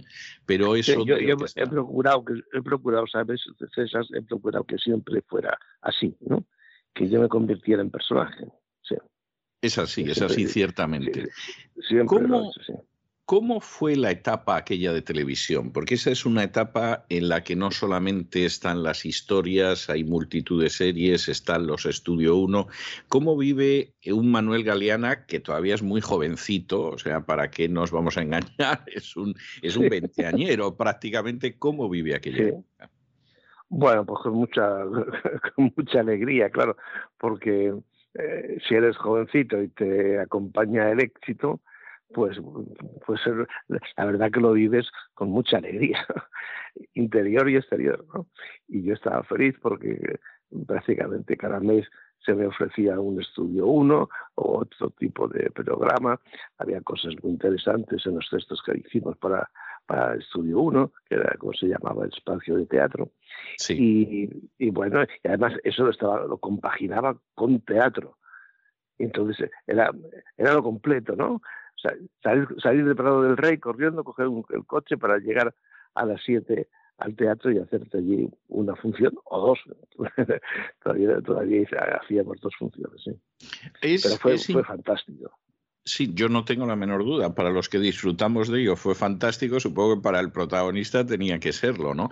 Es una época que revisando lo que fueron esos años 60 y 70 en el teatro de Manuel Galeana, eh, son verdaderamente impresionantes, pero es impresionante porque además el elenco de, obras en las que interviene Manuel Galeana es impresionante. Hablábamos de Alejandro Casona, pero podríamos hablar de Eugene O'Neill, podríamos hablar de Maurice West, podríamos hablar de Bertolt Brecht, de François Sagan, de Metterling, de Valle Inclán, también de eh, Rosek, de Max Frisch, es decir, hay una serie de, de, Antonio Gala, una serie de autores teatrales que son lo mejor de lo mejor que en aquel entonces se estrena en España e incluso podemos llegar a una obra que hoy seguramente se consideraría políticamente incorrecta, pero que entonces era todo lo contrario y que es rompedora, como es el caso de los chicos de la banda de Matt Crowley, donde dentro de una obra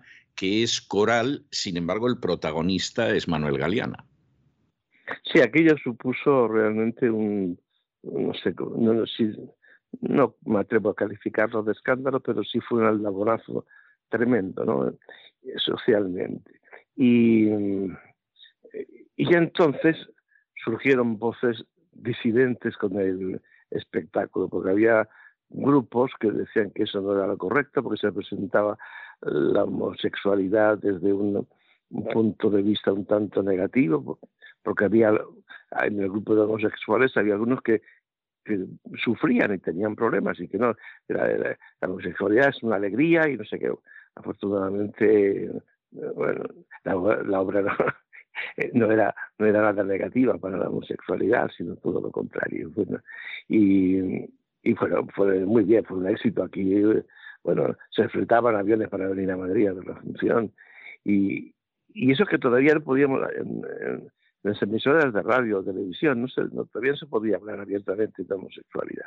Fue ya estando en Barcelona cuando yo hice eh, la primera entrevista hablando eh, sin ambajes de, de la homosexualidad. Se colapsaron las líneas, eso fue una cosa. Pero ya allí los grupos a catalán, que posiblemente eran un poco más avanzados, ya empezaron a surgir las primeras, em, eh, no, no, protestas, pero sí decir que, que eso no era así, que no tenía que hacerse eso así porque presentaba un carácter que no era el de la homosexualidad. Yo, sin embargo, la gente ya, sí. Yo, sin embargo, he conocido homosexuales que después de ver la obra, es decir, de yo decirles, mira, merece la pena que veas esta obra, la han visto y me han dicho, es la pura verdad, estamos representados todos. Es decir, dentro de... Yo, tengo testimonios de padres de, homosexuales, o incluso y otros, y otros homosexuales, que es totalmente de acuerdo con aquello. No, no, no. Eso fue, yo creo que es una obra muy importante para todo ese colectivo y para todos nosotros. Hay otra obra emblemática ya en la, en la siguiente década. No podemos detenernos en todas las obras eh, de Manuel Galeana que han sido muy importantes porque es que realmente esto se convertiría en una serie de Netflix. O sea, y, no estoy exagerando lo más mínimo, ¿no? Pero hay, otra obra absolutamente emblemática que la gente en muchos casos la ha conocido después no voy a decir con retraso, pero sí después y a través del cine, que es el famosísimo Ay Carmela de José Sanchís Sinisterra, que efectivamente esa obra de Sanchís Sinisterra, quien la estrena es Manuel Galeana, que bordaba absolutamente al protagonista. Era algo verdaderamente prodigioso verlo y que además tuvo varias compañeras en, en la obra. Sí, la primera fue la hoy desgraciadamente desaparecida Verónica Forqué. Sí. Eh, y, y, después fue Kitty Mamber. Y después, cuando dice Barcelona, me acompañó Natalia Vicente. Aquello fue, aquella obra también supuso, bueno, sí. bueno, fue para aquí, fue todo un éxito enorme. Sí. Fíjate que yo cuando, cuando yo leí ese texto, yo, iba a cumplir por esa época 25 años de teatro y andaba buscando un texto que me permitiera como, como celebrar 25 años de, profesión. Y de pronto me, llaman al teléfono y me ofrecen la obra, me la traen a casa, la leo y nada más de verdad dije, sí, yo creo que ha sido de, las primeras veces que yo hubiera puesto inmediatamente la mano en el fuego por el texto. Me pareció desde que desde la primera lectura que aquello iba a funcionar, que sería un éxito y, que interesaría muchísimo. Y bueno, la verdad es que no, me equivoqué y la obra pues todavía se sigue haciendo por ahí. No, no, no cabe la, no, no, yo no tengo, no tengo la menor duda. Por cierto, que antes de eso hay otra obra que a mí personalmente me parece impresionante. Yo también tuve ocasión de verla, que era Los emigrantes, que es una un duelo interpretativo extraordinario, solo entre dos actores que están en el marco claustrofóbico de un sótano, y donde quien le daba la réplica a Manuel Galeana era José María Rodero. Y yo pues creo que es una de las mejores interpretaciones de Rodero, sin duda también una de las mejores interpretaciones de Manuel Galeana. ¿Cómo fue trabajar con José María Rodero? Porque coincidieron más veces en las tablas. Pues eh, mi trabajo con Rodero fue pues un regalo que, también me hizo el destino. Entre Rodero y yo surgió un flechazo inmediato nuestra la primera vez que nos vimos. Él em, estaba viendo la función de, la casa de los siete balcones, subió a, mi camerino entusiasmado a decirme, oye, chaval, esto, muchas cosas, muchos piropos bonitos entre, entre actores. Y, ya pues queríamos trabajar juntos a ver qué, era posible. Y eh, eso lo conseguimos en, en esta que es nombrado de los inmigrantes y lo, hemos hecho también en el concierto de San Ovidio, en Calígula y después en, teatro con el veneno del teatro, que fue todo un acontecimiento teatral. ese espectáculo, sí. No, no, el veneno del teatro era algo impresionante. Era algo impresionante. Yo vi el veneno del teatro y era, y era, verdaderamente teatro en vena. Era más que el veneno del teatro, aquello era teatro en vena. Y... además eh, el tema era teatral, puramente teatral. Totalmente. Totalmente, era, era, algo, era algo impresionante. Manuel Galeana, que ha representado a tantos autores de teatro y que además es una persona que sentarte a charlar con él y tomar un café o almorzar o cualquier cosa es muy agradable porque siempre acabas hablando de teatro y si eres un enamorado del teatro, como es mi caso, pues da lugar a, una charla que tú dices, aquí podríamos estar horas disfrutando, hablando de todo esto. Si tuviera que escoger un autor teatral, ¿con cuál se quedaría? Pues es difícil quedarse, quedarse con uno solo, pero yo estoy muy contento porque creo que no se ha hecho, que no se ha hecho mejor. Pues, perdón la inmodestia. Estoy contento de Miguel Miura y cuando dice tres sombreros de copa. Sí. Que me valen premio de la crítica. Y eso yo creo que tres sombreros de copa, eh, ese personaje pues, lo van a hacer más actores y eso. Pero yo tengo la convicción de que ese personaje es mío.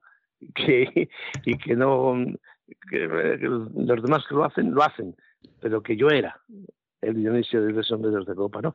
Y tengo mucho, mucho cariño a esa historia de Miura, luego he podido hacer también La Decente. Bueno, Miura, Miura me parece un autor maravilloso, sí, maravilloso. Es cierto, es cierto. te, hombre, de Sánchez y estará con la Carmela, pues qué te voy a decir, me, parecía fantástico y me sigue pareciendo fantástico. De, de Sánchez y Estará podía hacer dos títulos, ese y otro que se llamó la raya del pelo de William Holden, en la que compartía escenario con Ana Torren y José Luis López Vázquez. Y, bueno, la verdad es que ha, habido, ha habido todos, porque todos eran buenos. Y claro, ¿cómo voy a decir, pues este o este? No, ahora, ahora mismo, ayer empecé los ensayos de una función que es fantástica, que se va a llamar Los secuestradores del lago Chimsi y es de Alberto Iglesias, una cosa de ahora, pero creo que va a ser creo que va a ser una buena, una, sobre, sobre el papel me parece una no te digo como ya la Carmela porque es más más peligroso pero es el lo lees ahí el texto y es que lo ves eh, ves que dice esto es puro teatro esto es teatro no y entonces va a dirigir Mario Gas y estamos Elio Pedregal y yo de hombres y otros dos más que no los conoces, el mismo autor, Alberto Iglesias, participa también como actor, y de mujeres están Vicky Peña y Gloria Muñoz, que son dos actrices estupendas. yo creo que va, que yo creo que eso va a ser lo Eso se va a hacer en febrero en, en los teatros de Canal. El, el, 17 de febrero será el estreno en, en los teatros del canal y estará hasta el 6 de marzo. Y luego ya pues se hará una gira. Oye, ¿y me permites un poquito para la publicidad? Por favor. he, por Hecho, he, hecho una, he hecho una obra de la que me siento muy, muy satisfecho. yo que, que, considero que es de, lo, de las mayores aportaciones que he podido hacer a la vida teatral española. una de, mis, de las componentes de, de mi grupo de teatro, Pilar Ávila, en un momento de inspiración, ha escrito un texto fenomenal y precioso, poético, muy, muy bonito, que se llama Bernarda y Poncia. Y son esos dos personajes de la casa de Bernarda Alba, después de que han ocurrido los acontecimientos en la casa de Bernarda Alba. Y aparece ese encuentro entre las dos y es un prodigio, una, una, belleza. Y sobre todo nos hace ver a esos dos personajes que ahora, vistos ahora ya desde una óptica femenina, de otra manera. Yo creo que ya nunca se puede hacer la Bernarda Alba sin haber leído Bernardo y Poncia. Esto se ha estrenado, es un éxito muy grande, de momento continúa todavía en el Teatro Lara, y es un texto precioso. Ya me, me ha cabido el honor de dirigir eso. Entonces yo, de alguna manera, he participado en ese texto, que creo que será un texto ya para siempre. El teatro español contemporáneo se va a permanecer ya para siempre ahí, igual que seguimos haciendo la casa de Bernardo Alba. Este texto es el complemento para la casa de Bernardo Alba, precioso texto. Pues eh, dicho queda y vamos, encantados de, habernos hecho eco de ello. Eh, vamos a volver unos minutos, si no le importa, a Manuel Galeana. No, ¿qué dices? Me puedo quedar la tarde aquí contigo. No, no, no, no, no, no podemos. Bien me gustaría a mí, lo que pasa es que no podemos correr el riesgo, pero, pero me gustaría regresar. Hemos hablado del teatro, aunque haya sido forzosamente muy abuelo de pájaro. Sí me gustaría regresar dentro de la televisión, que podríamos estar hablando hablando horas de ese paso de Manuel Galeana por la televisión, porque fue el Estudio 1, fue las historias para no dormir, eh, fueron infinidad de, fue la novela, o sea, fueron infinidad de intervenciones, pero yo hay una que quiero recordar porque me parece extraordinariamente importante porque también, esto es un juicio subjetivo, no tienen ustedes por qué compartirlo, simplemente es lo que yo veo, porque él es el protagonista de la que a mi juicio es la mejor serie de televisión que ha emitido, que ha producido televisión española, que es Los gozos y las sombras. Y ahí él, él es ese loco gallego relojero que desaparece como las aves migratorias y que vuelve. ¿Cómo fue la experiencia de Paquito el relojero para Manuel Galeana? Ah, fue muy bonita, fue muy bonita, porque además eh, Rafael Moreno Alba tenía confianza en mí y hasta me dejó mm, hacer escenas, eh, sugerirle cosas sobre la, sobre la serie, sobre los personajes, sobre cosas. Y para mí fue precioso, fue precioso. Y eso justo ocurría el 23 de febrero. Ese día iba yo al Teatro de Bellas Artes a decirle a Taballo, mira, no puedo hacer esa cosa para que me has llamado porque me has hecho esta noche para Galicia, empiezo una serie. Y justo cuando iba, boom, eh, me encontré allí en, en, las cortes todo el follón de, de la policía, los, la Guardia Civil, todavía. Y esa noche salí camino de Pontevedra y me fui a, a rodar los gozos y las otras, que fue, fue una temporada muy, muy, muy, muy bonita. Sobre todo eso porque me sentía, me habían dejado libertad allí. Allí había el director del editor, ¿sabes? Confiaba totalmente en mí, en lo que yo iba a hacer, o, lo que yo le decía. No me corregía, no me hacía nada. Era, yo vagué suelto por allí. era, era fantástico. Yo voy a poner un sombrero con flores. Ponte el sombrero con flores. Voy a bailar esto. pues baila esto. lo, que yo, lo que yo decía se hacía. Y entonces aquello fue fantástico. Fue fantástico. No, no, yo creo que es yo sigo insistiendo, mm, seguramente que no ha sido la serie en la que se gastó más dinero, ni mucho menos, ni la que tenía más medios, pero para mí es la mejor serie de, televisión española, con diferencia, con un texto muy sólido, que era la trilogía de Gonzalo Torrente Ballester, y desde luego Manuel Galeana está sensacional, y había otros personajes, otros actores y otras actrices que estaban sensacionales. La verdad es que la serie tenía un ah. elenco impresionante. Me dio pena que en televisión no arriesgara más y se hubieran hecho por lo menos tres o cuatro capítulos que, más que hubieran redondeado un poco más la historia, ¿no? Se, daba, daba, de sí, eh, la trilogía daba, daba para continuar más, no se acababa ahí. Se podía hacer. Y además fue un, éxito en todo el mundo, se vendió realmente a todo el mundo. No, no, no era muy buena. Se ha puesto muchas veces en Sudamérica, sobre todo en sí, sí, sí, mm. porque es muy buena. Yo la última vez que yo la he visto en varias ocasiones, bastantes ocasiones, y la última vez que la vi yo creo que pudo ser hace cosa de tres o cuatro años, la vi con mi hija, mi hija quedó entusiasmada, quedó embrujada, iba viendo un capítulo tras otro sin, sin cesura ni pausa y la verdad es que es excelente y es verdad, es verdad lo que dice Manuel Galeana, que efectivamente, pues por ejemplo, la suerte de la hermana de Clara, que en la novela aparece Aquí no aparece en la serie, el final no es exactamente ese final que aparece, eso es casi el prefinal. O sea, efectivamente la serie daba para tres o cuatro episodios más y supongo que no había presupuesto o lo que fuera y, no pudo ser así. Aunque lo que sí pudo ser es que efectivamente Manuel Galeana ha seguido transitando por los platos de televisión, pues hasta ayer mismo o antes de ayer, como quien dice. O sea, la presencia de Manuel Galeana mañana tengo que ir otra vez a, rodar en televisión, sí. Participo ahora en una serie que, que se hace para a tres media y, terminaré el, jueves, terminaré. Me, falta, me faltan mañana de rodaje, mañana, miércoles y el jueves. Sí.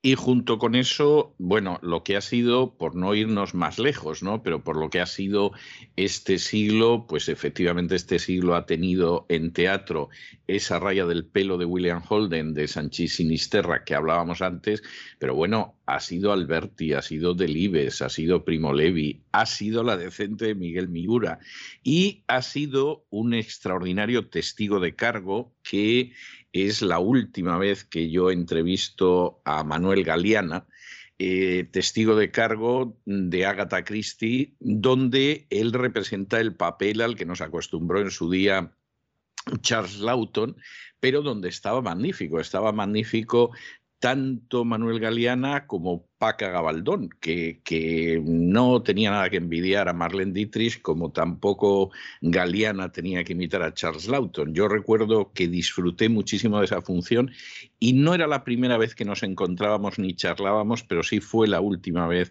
que, que, yo senté a Manuel Galeana en el banquillo de los entrevistados. Eso sí, sí es cierto y fue, fue muy grato.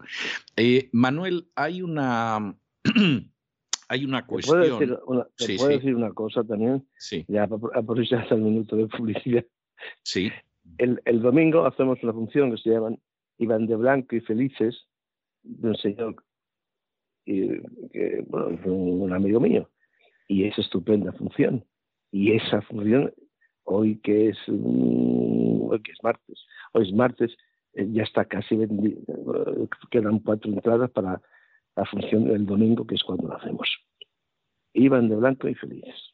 Bueno, aclaremos, aclaremos, no sea que la gente piense que esto es un pacto, porque esto no estaba preparado además, pero aclaremos que iban de blanco y felices. Para, hablar de lo que estoy, de lo inmediato que estoy sí, haciendo. Sí, no, no, es, que, no, es que lo más inmediato que voy a hacer va a ser Iban de blanco y felices. El sábado lo voy a hacer en Onda, el domingo en Madrid, en la sala nuestra, en Estudio 2.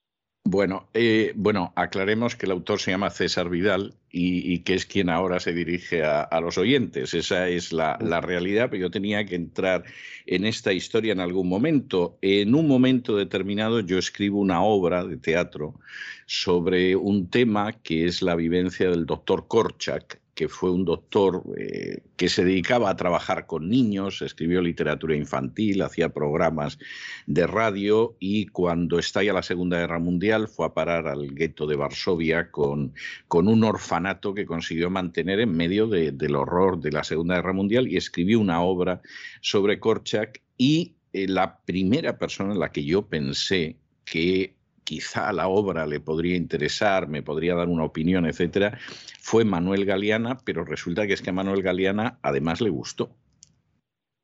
Sí, sí, sí, sí me gustó, me gusta a mí y le gusta, le gusta al público que viene, ¿eh? sí, sí. Y yo la, ah. yo la, la verdad es que me siento muy, muy orgulloso de que esa obra finalmente la dirija y la, represente Manuel Galeana. Es que no se me puede ocurrir un mejor regalo y que además sea en ese, en ese estudio, en ese teatro del que yo tenía que hablar ahora. Es decir, cuando estábamos hablando de ese teatro en el siglo XXI que, que ha representado Manuel Galeano, yo iba a decir, y por cierto, tiene usted una sala propia. Entonces, eh, no me has podido dar mejor pie para poderlo decir. ¿Cómo surge? Sí, y sobre todo quiero decir que, que tu, tu, texto, Ian de Blanco y Felices, ha sido un vehículo ideal para eh, demostrar las condiciones de una de mis actrices, de Miriam Gass. Sí. Ella, ella hace la, la profesora que, que, acompaña al doctor Korchak en esa aventura, ¿no? Y, y hace un trabajo extraordinario como actriz. Sí, sí, sí. sí. Eso es, ¿Cómo, cómo me, me, siento contento en, y en deuda contigo por todo esto. Sí. Bueno, bueno, el que se siente contento y en deuda, evidentemente soy yo, sin ningún género de dudas. ¿Cómo surge abrir esa sala, Manuel? Pues porque yo estaba dando clases a un grupo de gente de teatro y, y andábamos de un lado para otro con pues, o esta sala aquí o esta otra. Bueno, habíamos encontrado una que no estaba mal, pero que no nos permitía hacer representaciones. Hacía, allí ensayábamos y dábamos clases y nos íbamos, íbamos experimentando cosas de teatro, pero luego las teníamos que representar en, donde, nos, donde fuéramos, en todos los festivales amateur o donde fuera. Pero aquello iba creciendo y se iban dando premios por todos los sitios y aquello ya tenía un, nivel de, de profesionalidad. Entonces ellos encontraron este local aquí en la calle Moratines y sin decirme nada, pues se, se pusieron manos a la obra, lo apañaron aquello, lo arreglaron todo y un día me dijeron, toma, las llaves de tu teatro para que puedas seguir jugando con nosotros hasta que te canses. Y, y, y así fue. Ahí nos metimos en este, en este estudio 2 y en la calle Moratines, número 11, y ahí seguimos haciendo cosas. Yo me siento contento y, y, feliz saber que todas las semanas tengo aquello ahí. Y me gusta mucho la labor. Además, hacemos una labor muy importante. Es cierto que esa zona donde estamos instalados, eso se está convirtiendo en el Off Madrid, igual que se creó el Off Broadway, ahora está ahí han surgido las serie de salas que hacen algunos espectáculos muy, muy interesantes, y eso se está convirtiendo en el Off Madrid. Se hace un teatro de muchísima calidad, un teatro muy interesante. Yo me siento, bueno, pues orgulloso de estar ahí en esa labor de hacer cine, un cine para la gente, en, en, en un barrio, en el barrio de embajadores, ¿no? no. Viene gente, de, de, viene gente de, viene gente de todos sitios, ¿no? Sobre todo ya tenemos muchos clientes de fuera, de, de, Madrid, pero que ya tienen conocimiento del teatro y cuando por alguna razón visitan Madrid, vienen a, a nuestro teatro a ver las cosas, ¿eh? sí, sí.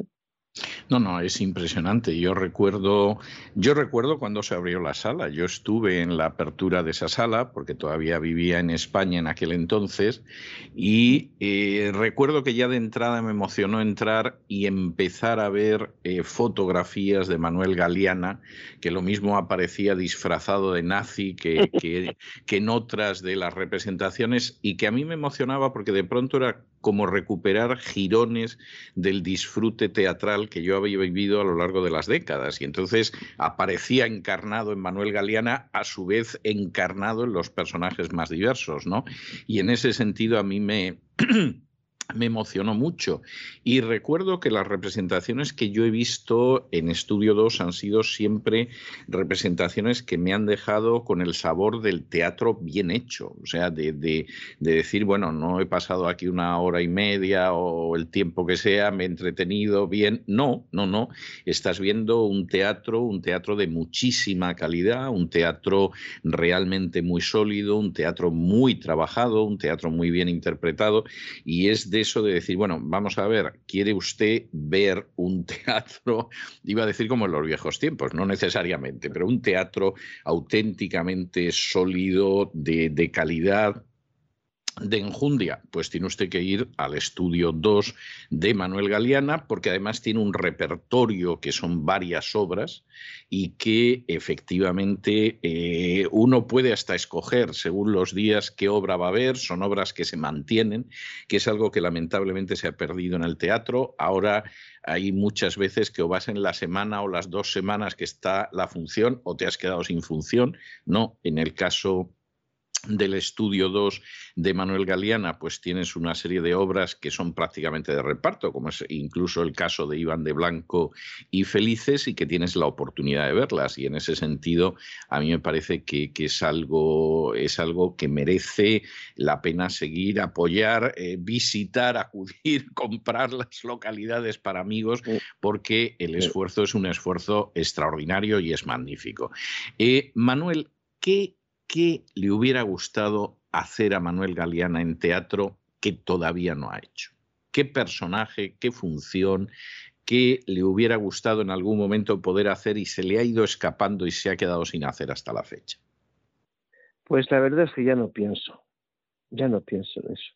Eh, cuando empecé, pues sí, mm, yo me sentaba en la Plaza Santana mirando la fachada del español y decía, yo quiero estar aquí un día haciendo Cirano de Bergerac.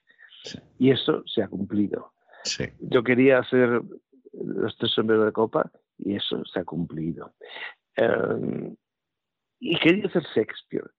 Y no me llamaban, ni, me han llamado. Y yo había, mm, yo ya había estudiado Hamlet y pensaba que, no habría un Hamlet como, como el mío en la historia.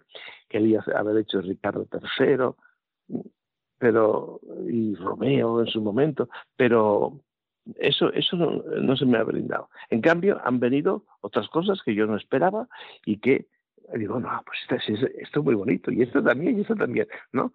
Ha sido eh, como si la profesión me llamara y dijera, ven para acá, que ya te vamos a ir nosotros administrando lo que tienes que hacer, no lo que tú quieras, sino lo que el destino quiere que hagas. Y así voy haciendo. Y, en este momento, de pronto surgió este texto que empecé a ensayar ayer, de los secuestradores de Lago Chimsi, y eso, que es otro, ¡buah! es un orón. Yo pienso que será un acontecimiento, porque es un orón precioso.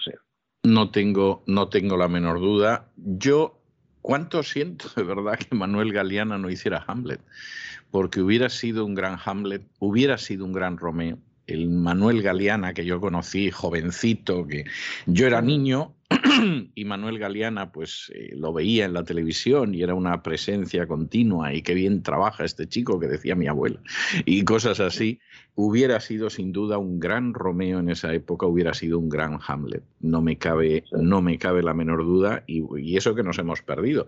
Yo no sé si no podría ser todavía un gran Ricardo III. ¿eh? O sea, eh, ahí yo creo que Manuel Galeana no necesariamente ha perdido el tren. Depende de si el tren de la suerte y de la oportunidad pasa o no, pero podría serlo todavía.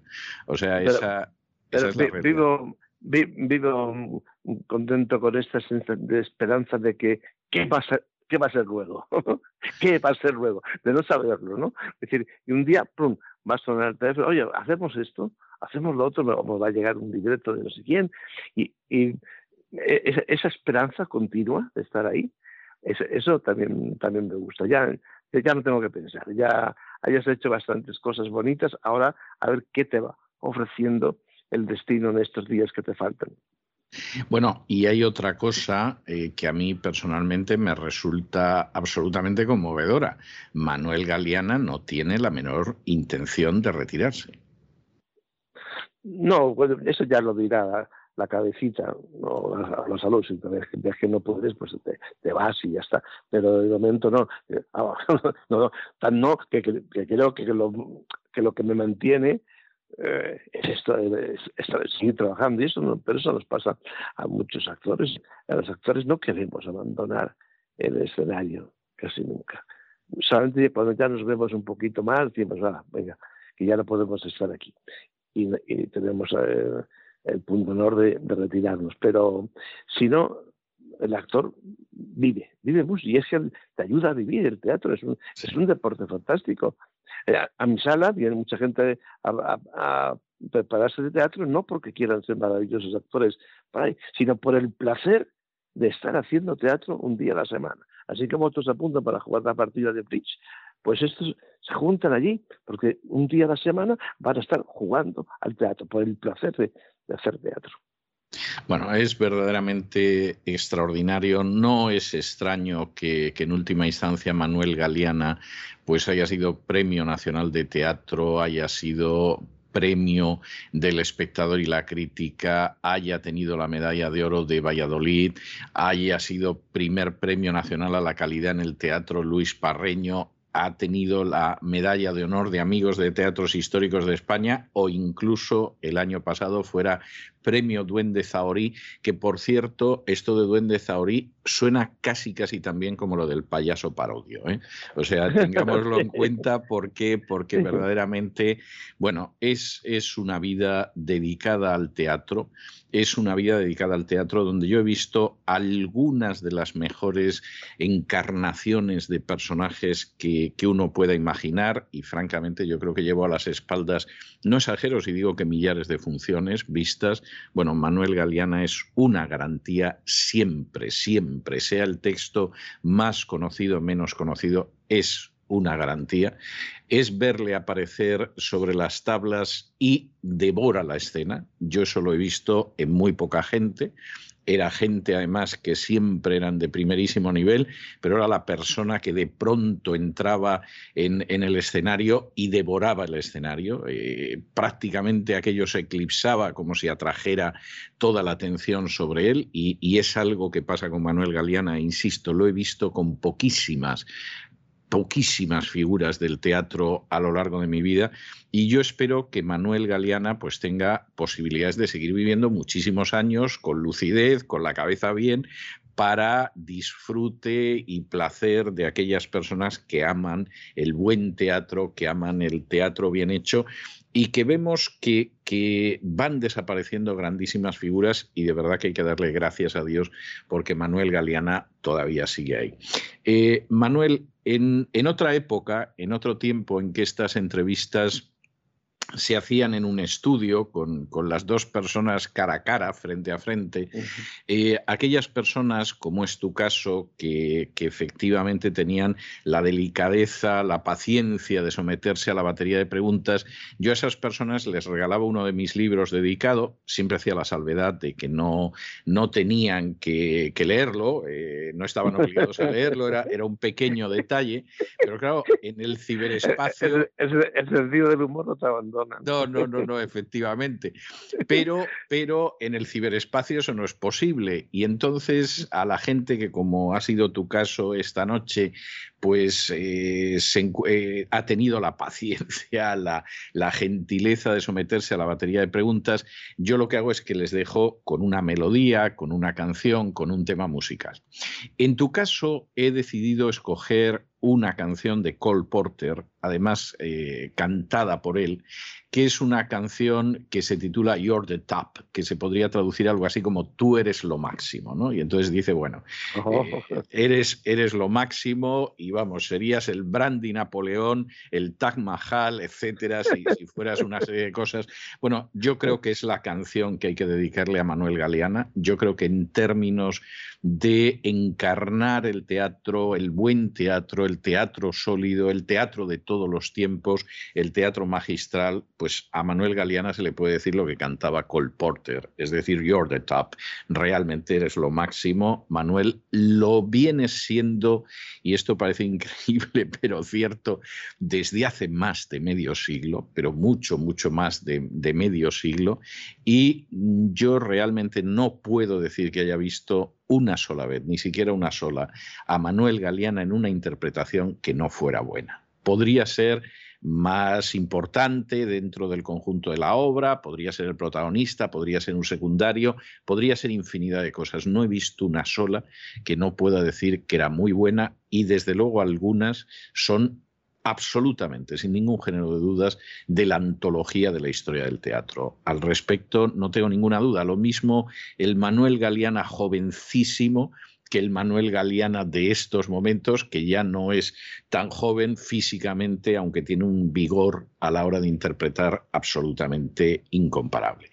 Manuel, ha sido, no voy a decir un placer, que lo ha sido, ha sido un verdadero honor tenerte con nosotros esta noche y es un inmenso honor para este programa poder acabar las entrevistas de este año precisamente con Manuel Galeana. Yo llevaba persiguiéndote tiempo siempre para colocarlo en una fecha especial y poder acabar el año 2021 con Manuel Galeana, a mí me parece que era el mejor regalo para mí, desde luego para nuestros oyentes. Te deseo para mí, para mí, para mí. Bueno, yo te deseo un enorme éxito. Espero que siga mucho tiempo en el teatro el, sigan de el Iban de Blanco y Felices, dicho sea de Bueno, yo espero que a ti, que a ti en un momento de inspiración se te ocurra algún otro texto que yo pueda interpretar. Pues eh, sí, sí, es posible, es posible, claro que sí, que es posible que sea así. Además, eh, muy pensado en Manuel Galeana, además. O sea que, que sí, sí, sí, es una posibilidad. Y muchísimas gracias por todo, Manuel. Sigue muchos años subiéndote a esas tablas y sigue proporcionándonos ese placer, esa satisfacción, esa incluso alegría que deriva cuando uno ve un teatro verdaderamente de excepción como es el que tú llevas haciendo muchos años. Un abrazo muy fuerte, Manuel, y hasta Un abrazo y muchas gracias, muchas gracias. Un abrazo muy fuerte. Gracias.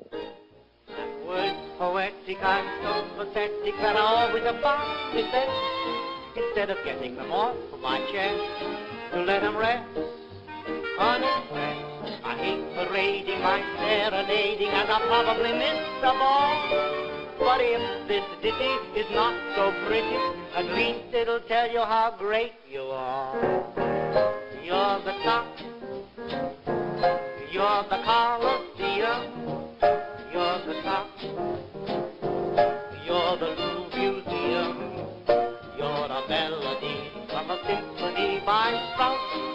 you're a Vendelbaum, a Shakespeare sonnet, you're Mickey Mouse,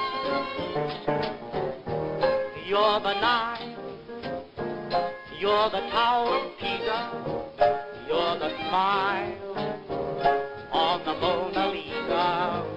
I'm a worthless check, a total wreck. Y con esta canción extraordinaria, el You're the Top de Cole Porter, hemos llegado al final de nuestra última singladura del año 2021. Pero bueno, no solamente es que esperamos en este caso que lo hayan pasado bien, que se hayan entretenido, que hayan incluso aprendido una o dos cosillas útiles, sino que también desearíamos que tengan ustedes unas felices fiestas y un año 2022 muy dichoso. Nosotros regresaremos Dios mediante el día 10 de enero, recuérdenlo, el 10 de enero. Y hasta entonces deseándoles la mayor felicidad, la mayor dicha, la mayor bienaventuranza, nos despedimos de ustedes como siempre, con una despedida sureña. God bless you. Que Dios los bendiga. You're an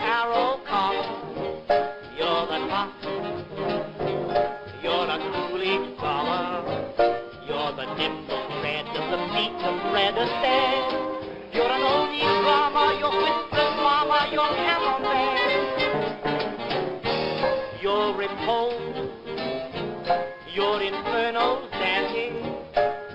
you're the nose on the great Urani. I'm just in the way, as the French would say, it's rock. But if maybe I'm the bottom, you're the top.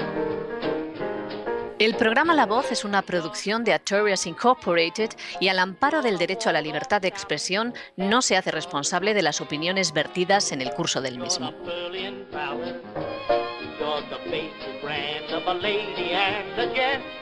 You're an old Dutch master, you're Mrs. Astor, you're Pepsodent. You're romance. You're the steps of Russia. You're the pan on a roxy usher. I'm a lazy lout who's just about to stop. But if maybe I'm the bottom, you're the top.